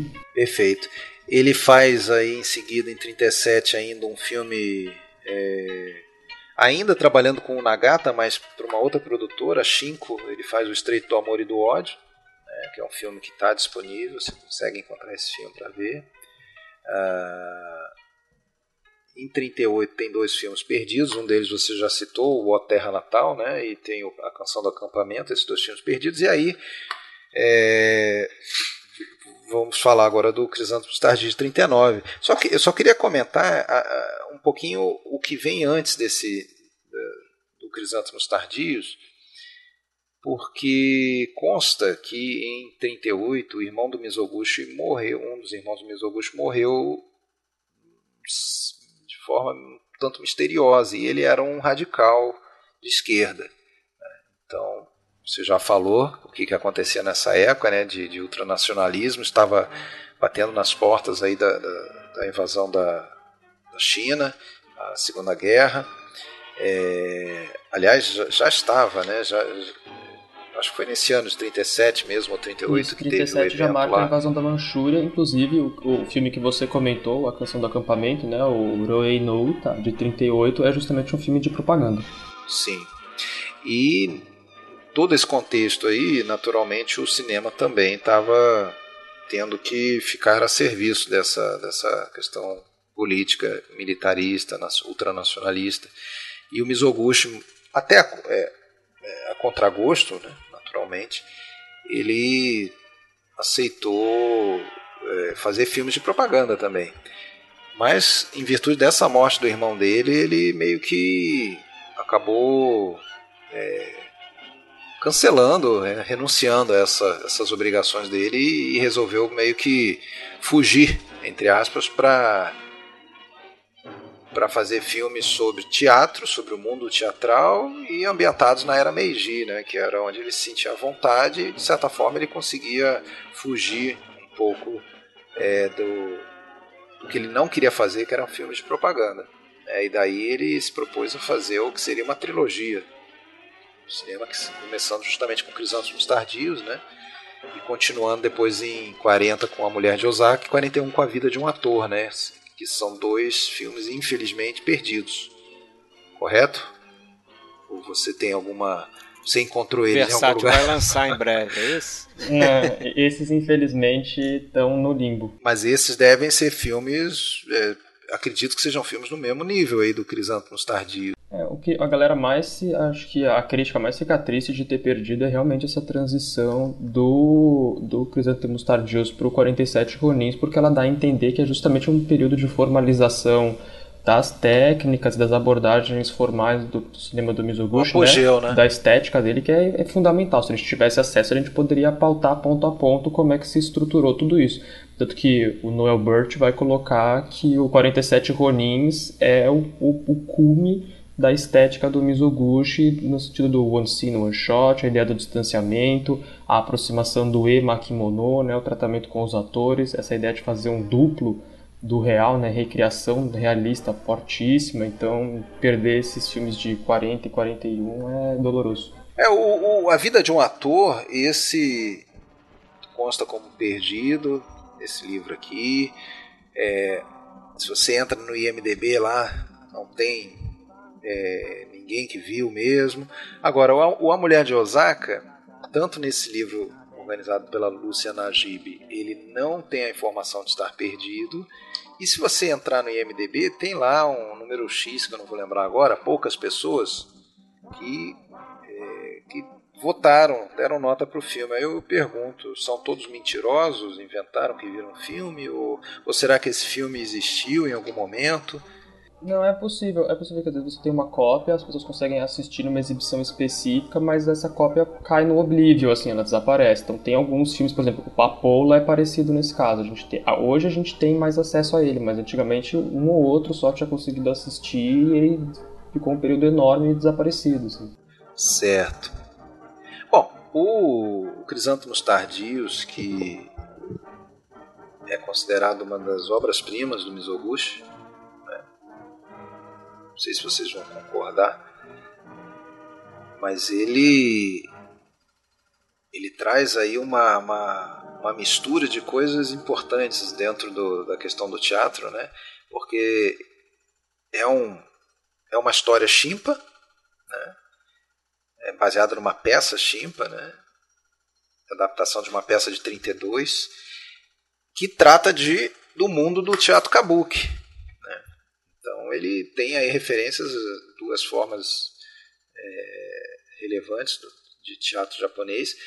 E para trabalhar no filme, ele, ele traz, através aí de uma, de uma relação que ele tinha com o, é, com um amigo de infância, que era um novelista que, que, e autor de peças chimpa mesmo, era novelista e dramaturgo, né, o Matsutaro Kabakushi, ele conhecia também as pessoas do, do, do mundo teatral, ele consegue trazer para fazer esse filme justamente esse ator que você citou, Shotaro Hanayashi, que era uma lenda viva do teatro japonês, um cara multipremiado e tal, e vem estrear nesse cinema, nesse filme, estrear no cinema fazendo esse filme, o Crisântemos Tardios, faz o personagem do também do jovem mestre, né, o ator é, iniciante, o Kiku, Kiku Nosuke, né, várias vezes referenciado como Kiku, que parece que é um personagem real também, né? Um ator de kabuki que existiu mesmo. É. E, mas como você falou, né? Esse cara ele não tinha traquejo no cinema, né? É, não saberia, talvez, não, não conseguiria se extrair dele boas interpretações é, é, com uma, uma forma de filmar muita com planos mais curtos, muita decupagem, então daí isso reforçou aí essa, esse apreço que já existia por os planos longos. E o fato também dele ser um cara que nessa altura já tinha perto de 50 anos, interpretando um rapaz ali de 20, né? Sim. E aí, o que, que, vocês acham do, do, do Crisantos Tardes? Eu, é um filme que eu gosto, tem planos aí que ficam não, realmente na memória. Eu revi agora para o podcast, é um filme que eu já tinha visto tempos atrás também. E cresceu um pouquinho para mim. Eu diria que acho que dos finais, entre os finais trágicos do Mizoguchi, esse está entre os mais pesados. Assim. Eu acho que a cena a montagem paralela que ele propõe no final, entre uma vida que se esvai e uma que alcança o seu ápice, é muito forte. É, tem alguns momentos que eu acho também de um lirismo profundo, né? Um momento em que é, eles se separam é, pela quase que pela última vez, né? Antes quando ele finalmente consegue recuperar a sua fama lá, né? Que que a, a esqueci o nome da protagonista agora. Perdão. Otoko. A é Otoko. A... Né? A Otoko. a Otoko consegue para ele que ele interprete a peça lá com o amigo, porque ele tá receoso que ele não vai conseguir. Ele finalmente consegue e ele volta para Tóquio. Ela aí fica um pouco ambíguo se ela de fato optou por abandonar ele ou se ela foi levada a isso mas o momento que ela volta para casa dela, que tem um plano da casa escura, decrépita, assim, é de uma solidão retumbante. E eu acho que também eu pontuaria que é um filme que, para um público mais abrangente, talvez ele tenha alguma resistência, porque o tempo inteiro ele faz referências não só aos processos, mas a, a valorizações que pertencem muito ao universo do kabuki. E para a gente que é um público ocidental, a gente tem um pouco de dificuldade em alguns momentos de entender se aquilo é bom, se aquilo é ruim. Então, por exemplo, eu me refiro mais especificamente às primeiras peças, né? Você não sabe exatamente julgar como o público julga, por exemplo, se o cara está atuando muito mal. É difícil para a gente entender é. que ele está, de fato, atuando mal e compreender esse percurso dramático que está se, tá se desenvolvendo. A gente só entende depois quando os caras falam, não, ele é horrível, ou, ah, parabéns, você foi muito bem. Então a gente acaba ficando numa Verdade. tensão é, indefinida enquanto a gente assiste aquilo, o que não é o caso do público japonês, já bem familiarizado. É, é interessante você colocar isso, porque eu fiz uma anotação semelhante aqui. E aí eu vou fazer a meia culpa porque eu, eu, às vezes eu, eu sinto isso que acho que às vezes falta conhecimento mesmo e, e, talvez uma proximidade com, com essa com esses detalhes da cultura japonesa para você é, apreciar um filme como esse aqui por exemplo. Eu eu confesso que eu prefiro muito mais os filmes da década de 50 dele tá? É, Contos da Lua Vaga para mim é o melhor. Gosto muito do Intendente Sancho também. Eu gosto do Crisântemos Tardios, mas eu não sei se colocaria no nível desses dois, né?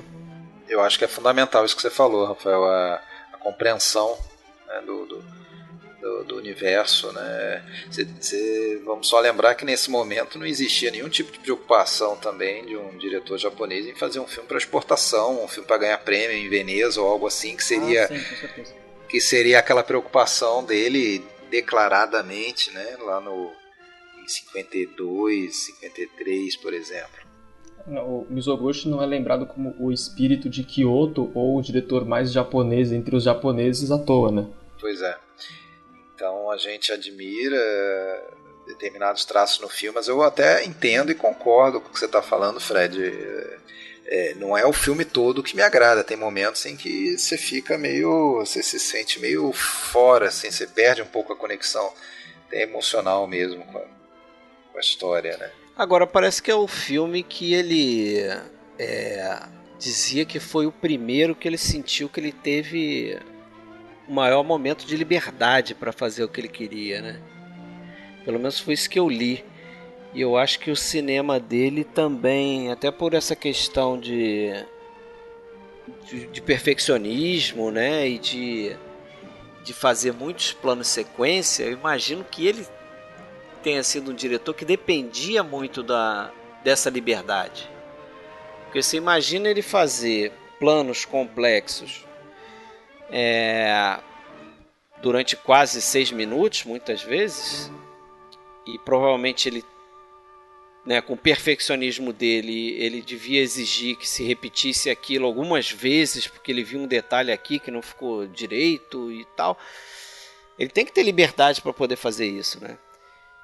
E se tiver um produtor ali em cima dele controlando tempo, orçamento, imagino que, o, que, que ele ele acabasse por, por ter um rompante daqueles em algum momento, que eu li isso também, né? Que ele tinha um perfil autoritário também é, em relação aos produtores, né? aqueles que, entre aspas, estão acima dele, né? Vamos dizer assim. Porque isso é um dos fatores que levou ele, a, se eu não me engano, a passar por sete dos, dos grandes estúdios japoneses, né? Ele, a gente é Nikatsu. É, não vou, não vou saber, saber tá... os sete, mas é. se a gente lembrar que a gente, a gente chegou a citar isso também no outro episódio que a gente fez. É, se a gente pegar os cinco principais já, os cinco maiores, ele passa pela Nikatsu, pela Shoshiko e pela Daiei. Pela Daiei, né? Não sei se ele. Acho que ele fez filme pra Torro é, também, ele... não sei. Fez, fez o filme pra Torro, que é o o Aru. Ah, sim, é verdade. Pois é, eu li que são sete, né? E é curioso isso, porque a gente vê esses outros dois grandes diretores japoneses aí que normalmente são colocados ao lado dele, pelo menos no Ocidente, como Kurosawa e Ozu, que são muito, muito mais, mais, fiéis, né? Fiéis aspas, ao, ao, né? estúdio. É, é que esse é. aspecto de 5 para 7, de o número que a gente está falando, é porque também, como a gente está comentando, tem esse aspecto de que tinha uma variedade muito maior de, de, de estúdios, estúdios, né? operando né? até, os anos, até os anos 40 e depois é, eles são é. obrigados a fundir tudo. Tanto que a Daiei, a surge dessa fusão. É, Torro, Torro ele fez o Arui tinha feito também o Senhora Musashino de 51. É, e daí ele fez o Senhorito Yu e os filmes a partir de Contos da Lua Vaga é, até, o, até o Interessante, final. então. Até o final da então, carreira. com essa liberdade toda, é, eu acabei ler, eu li e eu chego a essa conclusão de que aqui ele usa e abusa dos planos sequências. Parece que o filme tem 142 planos só. Média de um, um por minuto. Que é. Pois é. Um, de um minuto por plano aproximadamente, né? O filme tem 2 horas e 22. Se você pensar, é muito plano de sequência, né? Não parece, mas é muito. Né? E tem até alguns, alguns planos de sequências muito interessantes, é, que é como aquilo que eu falei, né? A câmera em movimento, geralmente em movimento. Não é uma câmera fixa filmando a ação dos, dos personagens. Tem um momento em que o casal está andando e não é nessa cena que você citou aí, que ele pega ali, encontra plongé, num barranco e tal. Mas é um outro momento que mais na frente que eles estão andando, que chega a ter um movimento em que eles mudam de direção e começam a andar para na direção da câmera. Ah, não sei sim. se vocês repararam uhum. isso. E a câmera começa a andar para trás. Eu, eu, eu, lembro. Tava andando de lado. Ele passa no corredor. É, aí eles mudam de direção e a câmera começa a andar para trás. É um movimento composto é. interessante. É imagino até complexo para fazer, né? Naquela época, em 1939. É, essa, essa, isso que eu tô comentando de uma certa liberdade, aqui eu tô fazendo, tô, tô inferindo um pouco, né, mais do que é, dando aval de certeza, mas esse, é, como a gente está comentando, esse é o primeiro filme dele na Shoshiko, né, que é um estúdio lembrado por ser bastante tradicionalista, né, um dos estúdios mais tradicionais do Japão, o que é interessante porque alguns diretores extremamente modernos passaram por ele. Mas aqui ele está fazendo então um filme com mais orçamento, um filme sobre um tema extremamente clássico e, e, e quisto, né, por um certo, uma certa camada conservadora, ou seja, é do agrado da Shoshiko. E lembrando que nos anos 30 isso fica mais evidente, tem uma cisão de, de, de estilo né, entre Shoshiko e Nikatsu, que a Nikatsu tinha um estilo mais é, compulsivo, por assim dizer, de montagem, mais associado às ideias que estavam surgindo no momento, principalmente nos anos 20 e 30, como Eisenstein e tudo mais, enquanto a Shoshiko preferia esses filmes com planos mais longos, mais controlados, ainda se basear no repertório formal vindo do teatro. Então, casamento perfeito. O produtor tá tudo ótimo. Casamento perfeito. E, e outra coisa, só para eu complementar aí que eu tenho para dizer desse filme, outra coisa que eu percebi também é, e aí eu teria até que rever o filme com mais cuidado para ter essa certeza, ser mais assertivo no que eu vou falar.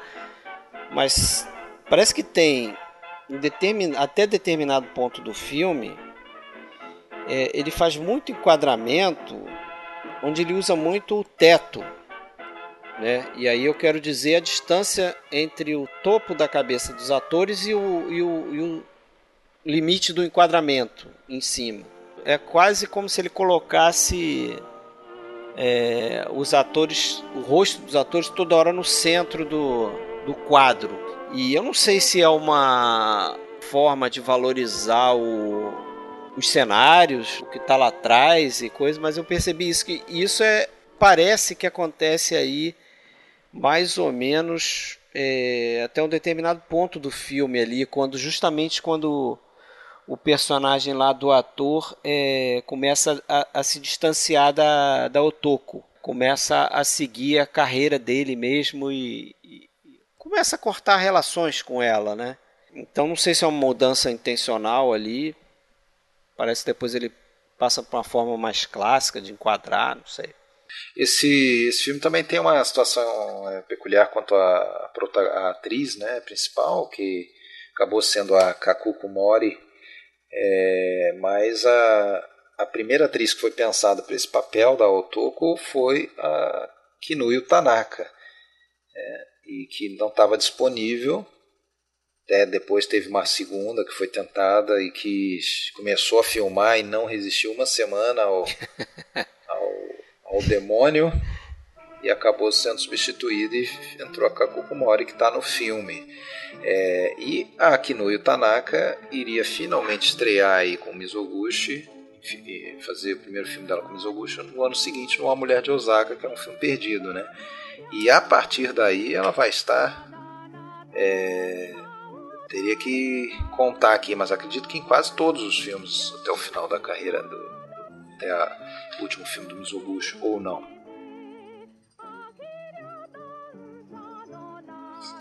Ela tá na grande maioria e passou a ser atriz, assim, vinculada, né, aos filmes do Mizoguchi, assim como você vai citar lá a, a, a Takamine, lá com Naruse, ou a Setsuko Hara com Ozu, ou a Mashiko Kyo, um pouco com o Kurosawa, Bem né? pouco, o Kurosawa né? não, não tinha muito é que o Kurosawa já pertence a essa outra geração que os modelos de produção já são bem diferentes.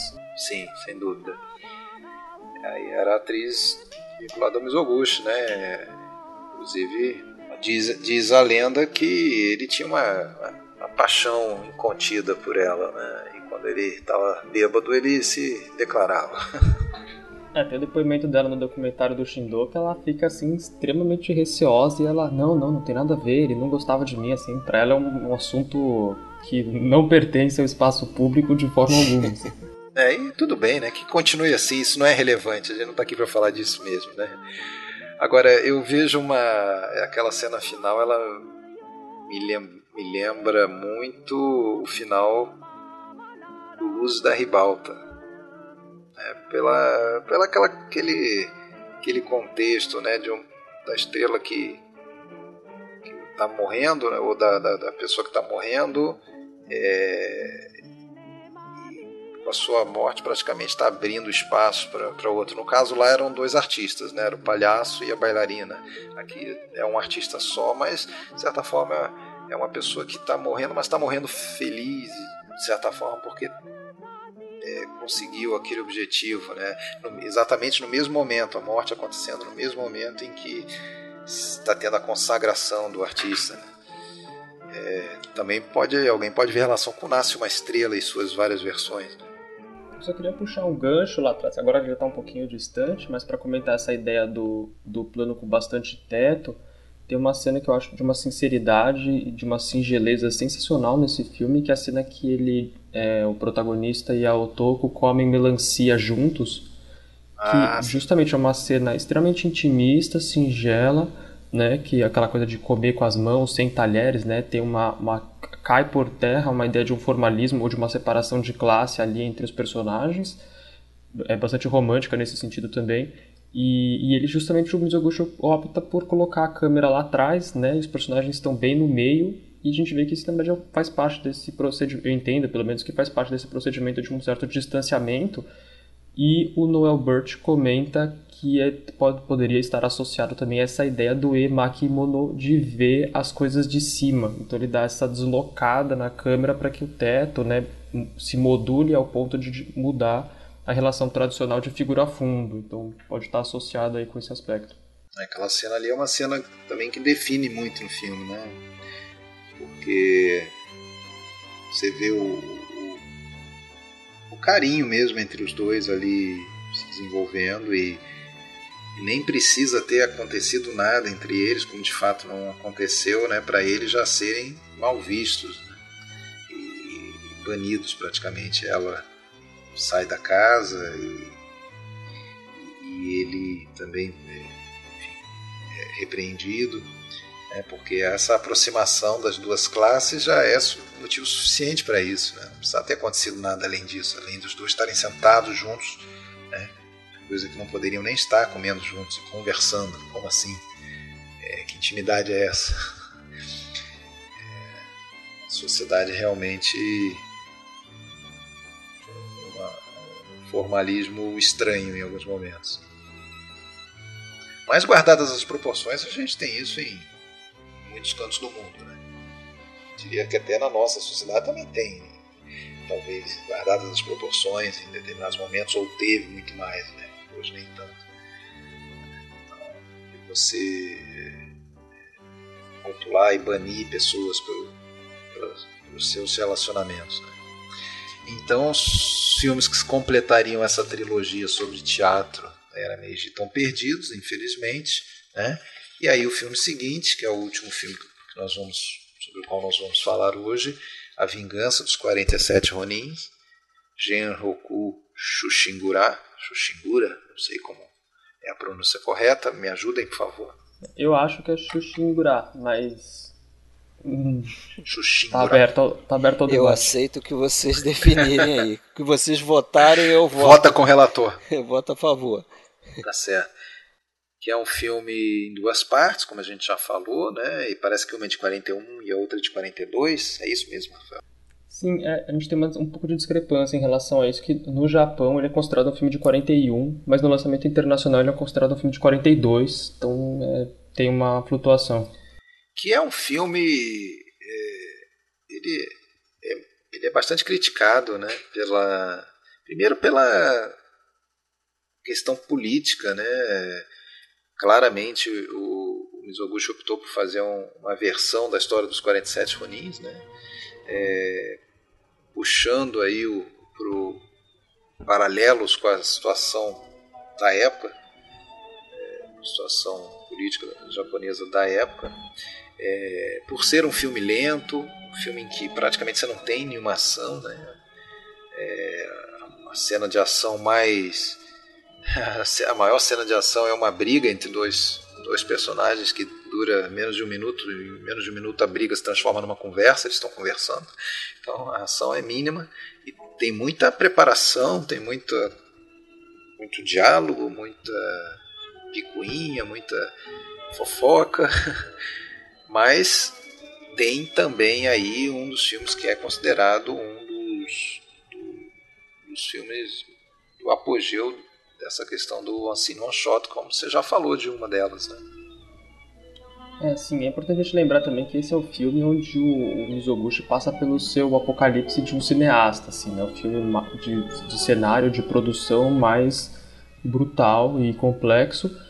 Ele, como você já pontuou bem, ele tem um problema, né? Mizoguchi, ele não quer de forma nenhuma se dobrar à necessidade de fazer esses filmes de, de propaganda, né? Lembrando que na época o pouco que se permitia fazer de cinema, né, de 37 para 45, foi ficando cada vez pior esse, esse jugo né, do, governo militar, que incentivava a produção quase que exclusivamente de Jidaigeki e os Jidaigeks não críticos, né, não os filmes que a gente vê de Jidaigeki de Shambara, principalmente depois dos anos 50, que vão criticar o Bushido né, e, e essa lealdade, para fazer uma revisão crítica desse, dessa essência, né, desse, desse núcleo da sociedade japonesa, então era uma chave de endossar isso para que, que não só animasse os soldados, mas também eh, falasse sempre sobre o sacrifício, né, sobre a honra, sobre esse se curvar à autoridade do Hirohito, mais especificamente, e lá morrer na guerra. Então o Mizoguchi já tinha uma resistência enorme com isso, tanto que é famoso que eles não conseguiam chegar num acordo, num consenso em relação ao roteiro, né? Eles ficaram por vários dias travados, assim, o roteiro não era possível, porque ou o roteiro, o Mizoguchi falava, não, não vou filmar isso, ou a censura falava, não, vocês não vão filmar isso, então o negócio não saía do lugar. Depois ele teve o problema de financiamento, né? O filme é, ele acabou esgotando o, os recursos possíveis, o que levou no, nos últimos, nas últimas semanas de gravação uma demissão geral da equipe. Assim, então eles acabaram o filme com uma equipe extremamente enxuta a gente tem um outro problema ainda, né, que é a, a, esposa do Mizoguchi na época vai ter uma piora no quadro dela do que se, do que se supôs à época, né? Isso a gente nunca não tem certeza, mas que é uma, uma um, um, quadro degenerativo de sífilis, né, cerebral. E aí ela vai, ela vai sofrer muito, né, ficar psiquicamente, mentalmente inabilitada e e o Mizoguchi vai se culpar muito porque ele ele acredita que ele que tenha passado sífilis para ela, isso, isso também é, um, é, meio tabu, assim, ninguém fala muito sobre isso. Então tem todos esses problemas acumulados assim durante o processo de produção e, e aí já, já se vê que as, essas contradições todas elas se infiltram para dentro do filme e fazem do, do desse, desse processo, né, desse resultado algo convulsivo. Como a gente já falou, né, uma história aí que, que tem, bom, oficialmente mais de 80, 85 adaptações para cinema, a primeira delas em 1907. É, reza a lenda que sempre que um estúdio não estava muito bem das pernas, mandavam ver, fazer mais uma versão dessa história, porque era sucesso de bilheteria garantido. Não sei se cabe falar da história em si aqui. Afinal de contas, quando a gente faz esses episódios e a gente fala dos filmes, Inclusive, a gente não costuma respeitar muito a questão de spoilers, porque a gente parte do pressuposto que o ouvinte terá visto os filmes antes né, de, de, ver, de ouvir o episódio, então já conhece, conhece a história. É, para quem deseja saber mais sobre a história, porque a versão do Mizoguchi não é a ideal para isso, né? Porque ele, ele faz muitas concessões, ele corta bastante coisa, ele tem algumas escolhas muito radicais que eu acho impressionantes e bastante positivas nesse sentido das quais a principal é não ter nenhum confronto, né, uma vez que a, a peça na qual ele é baseado é praticamente quase que sobre isso. Mas para quem quer saber mais sobre o Shushingura dentro do cinema japonês, acho que a melhor opção, eu acho um filme razoavelmente fraco, mas ele é o que melhor conta essa história, ele dá destaque a todos os aspectos, é bem didático nesse sentido, é a versão do Inagaki. Que é o de 62? Não. E sim. Porque tem duas próximas, tem a do Inagaki e a do Kunio Watanabe mas a do Nagaki eu acho Sim. que é a melhor, que é o das flores. Que o título tem alguma coisa a ver com as cerejeiras, desabrochamento das flores, alguma coisa assim. Agora eu tô, não me lembro exatamente. Tá bom. É, porque eu lembro, eu sei que na, naquela caixa da Versátil você está tá falando sobre uma das duas versões que, que tem na, na caixa da Versátil. Sim, certo? essas três que eu tô contando tem na caixa da Versátil que tem o 47 Ronins, que é o do Inagaki, os Vingadores, que é o do Watanabe, e também o outro 47 Ronins, que é o do Mizoguchi. Ah, então tudo bem. Então a que você está falando é a de 58, que é do Inagaki, né? Como é que é o título dela no Brasil mesmo? Eu acho que ficou 47 Ronins, ficou agora não tô, não tô me lembrando muito bem. A do Watanabe eu acho que era o Vingadores. Posso estar confundindo. Então tá, fica a dica aí do, do, do Rafael pra gente, né? Aí, de uma forma ou de outra, ele consegue também inserir personagens femininas nesses filmes, né? coisa que não era para ele fazer nessa época.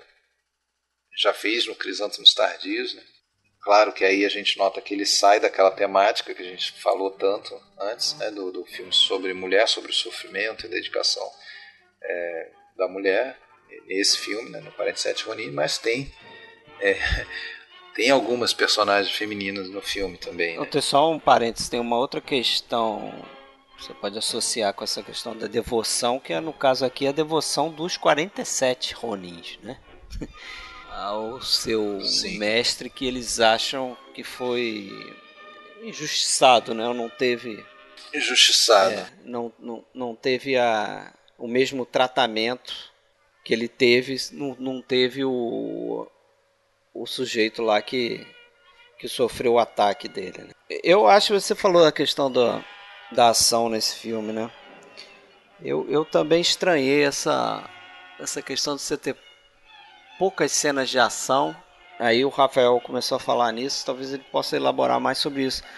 Porque inclusive a principal, o que seria a principal cena de ação que você espera, que é justamente tá o ataque, né? Ao, Kira, né? Ao, ao Kira. o ato de vingança propriamente ele faz isso de uma forma é, talvez semelhante a outras cenas do filme, que é colocar pessoas é, é, falando sobre aquilo. Né? No caso, tem uma carta que chega para uma personagem e ela lê. Já aconteceu. É, já aconteceu e ela leu pra gente o que, que aconteceu. Né? Então isso me, me causou um pouco estranheza. Eu cheguei a ler que o, o, o próprio Kurosawa especulava que o, que o Mizoguchi não, não era bom em retratar esse tipo de cena, né? cena de ação. E, e acho que o Kurosawa chega até a fazer uma crítica com a cena que ele fez no, no Conto da Lua Vaga, que tem uma cena de ação também. E, e o Kurosawa teria dito até que, que teria sido melhor se ele, Kurosawa, pudesse ter ajudado o Mizoguchi a, a desenvolver essa cena, né? Afinal de contas, o Kurosawa era assistente de, de direção, estava começando, né? Teve o jovem pretensioso. Pois é, teve o primeiro é, filme dirigido verdade. por ele e não creditado é, por volta desse, desse, desse ano, né? Foi aquele Uma, né? Uma, né? É, da história do cavalo de 1941, É, de 41, se não me engano. Exatamente. É, então é bem nesse período. É, e outra coisa também, talvez o, o, Rafael até elucide a gente, que a gente comentou em off sobre isso. Tem uma coisa muito estranha, cara, que acontece é, que me causou muita confusão, sinceramente. Eu não sei se é um problema da cópia que eu vi, mas tem duas cenas é, que se repetem na primeira parte e na segunda parte, né? Então, assim, é a mesma cena, só que não são os mesmos takes. É, no final da primeira parte, por volta de uma hora e quarenta, mais ou menos, é, é, tem uma cena onde as pessoas chegam de Edo e, e vão falar para ele, é, pro, pro líder lá dos Ronins, o irmão do, do qual é o nome dele lá do do Azano? Não. É, do clã Azano, né? O irmão do, do líder que cometeu a araqueria, que me fala os, me faltam os nomes dos personagens. É, tinha sido libertado e que agora era o momento de agir na vingança e tal. Então você tem essa cena. E na segunda parte você tem a mesma cena que é repetida, mas em outro momento da história, assim. Eu não sei se você percebeu isso, me causou um um pouco de confusão isso, inclusive com os mesmos diálogos, Sim. exatamente os mesmos diálogos. É que a segunda parte ela começa um pouquinho para trás de onde termina a primeira parte. Ah, ele repete um pouco porque eu não estranho, eu não percebi isso. Eu, eu vi que tinha coisa antes assim que não tinha passado na primeira parte. É, porque o comecinho da segunda parte, se eu me recordo bem, ele faz quase que um, um panorama geral, assim como se o espectador não tivesse assistido a primeira, a primeira parte, né? assim, ele, ele, faz quase tem um, tem, um, tem um diálogo no comecinho também que ele dá uma, dá uma explicadinha por cima, assim, nos, É, ele bota algum, se eu não me engano, ele bota um, um crédito e explica, né? Mas eu não, eu, pra mim era só essa cena que ele repetia e tinha cena antes dessa cena daí. Tanto é que essa cena acontece lá por volta de 30 minutos. Então realmente fiquei meio confuso.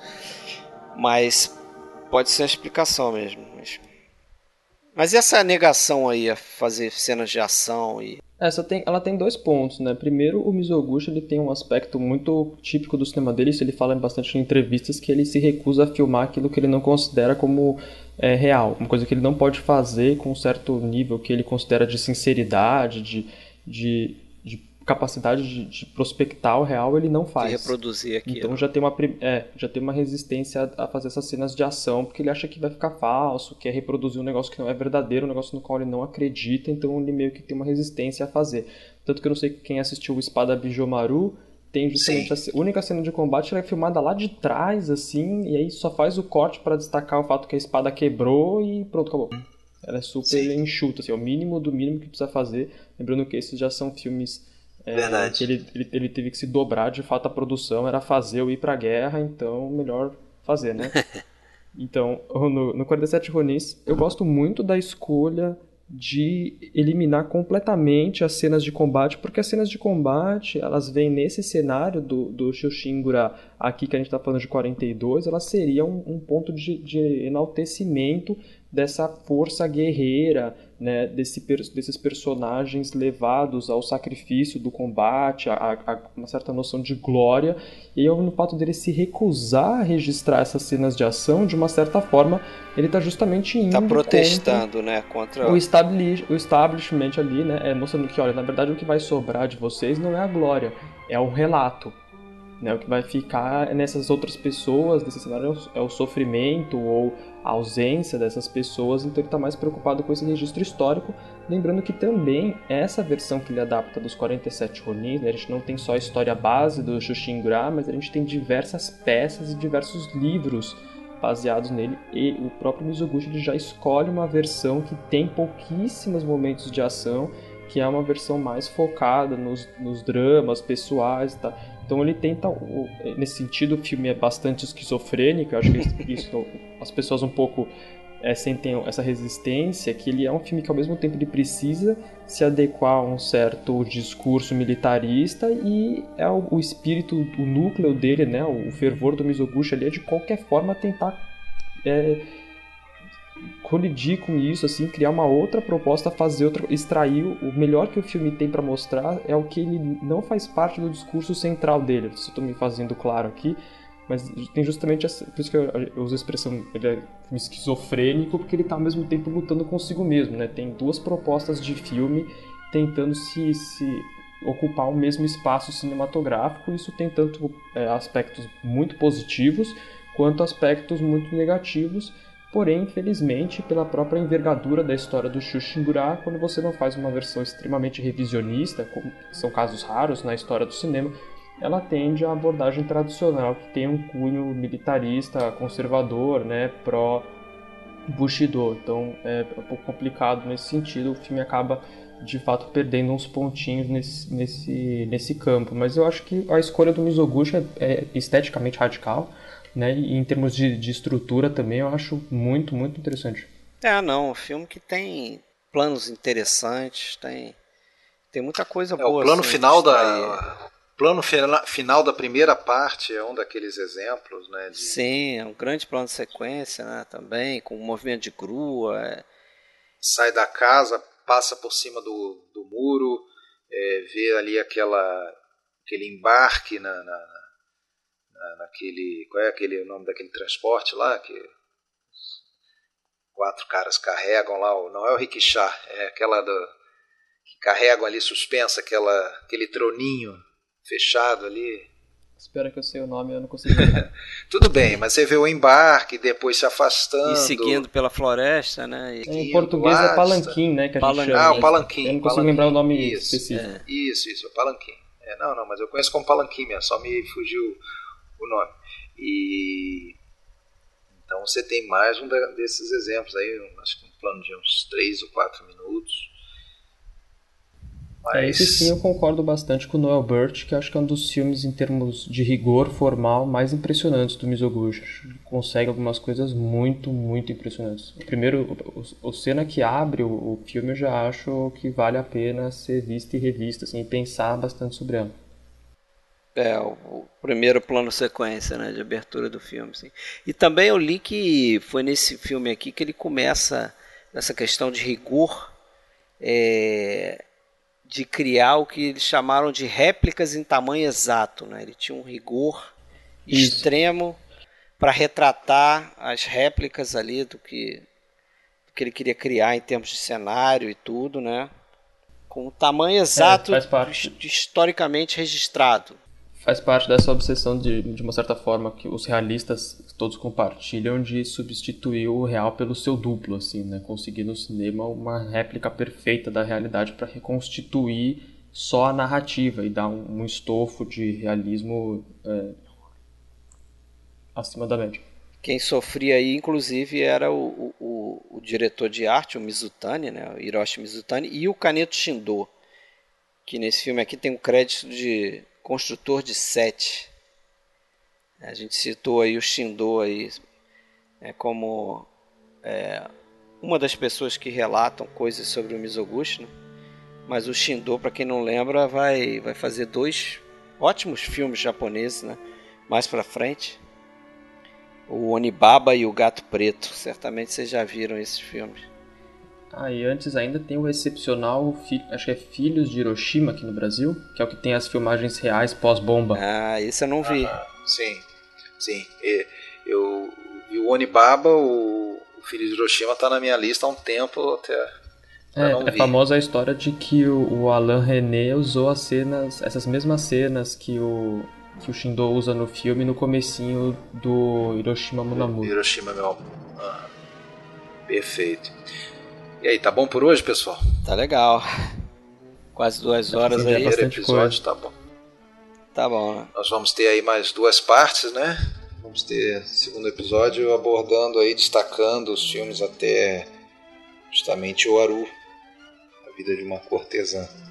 Beleza, e depois a terceira parte aí esperamos contar aí com a participação valorosa aí do Rafael Tchubakovic, nome difícil. Opa, vou repetir várias vezes, né? Não, mas a pronúncia já tá, tá perfeita. Beleza. Então, Rafael, é... obrigado pela tua presença. Eu agradeço. Queria agradecer também, Rafael, né? É... Que já, como a gente é, tenta ser organizado para conseguir manter essa brincadeira, já no ano passado, 2018, eu fiz contato com ele, já deixei engatilhado é... para esse ano. E Rafael para perceber que também é bastante organizado, já se programou, já reviu os filmes com, com calma aí para estar tá aqui com a gente hoje participando e trazendo muita informação bacana. É, então, poxa, só tenho a agradecer. Que bom que você está aqui, que bom que você pôde conversar um pouquinho com a gente sobre o Musolush, né? deixar essa conversa gravada aí para mais gente possa conhecer um pouco mais sobre os filmes e até se interessar em ver outros além desse que a gente falou também. Tá bom? Sim, muito obrigado. É isso aí, com certeza. No próximo episódio a gente vai de Jean Renoir. A gente vai focar em três dos principais filmes dele, né? Besta Humana, As Regras do Jogo e A Grande Ilusão. Beleza? Abraço. Abraço.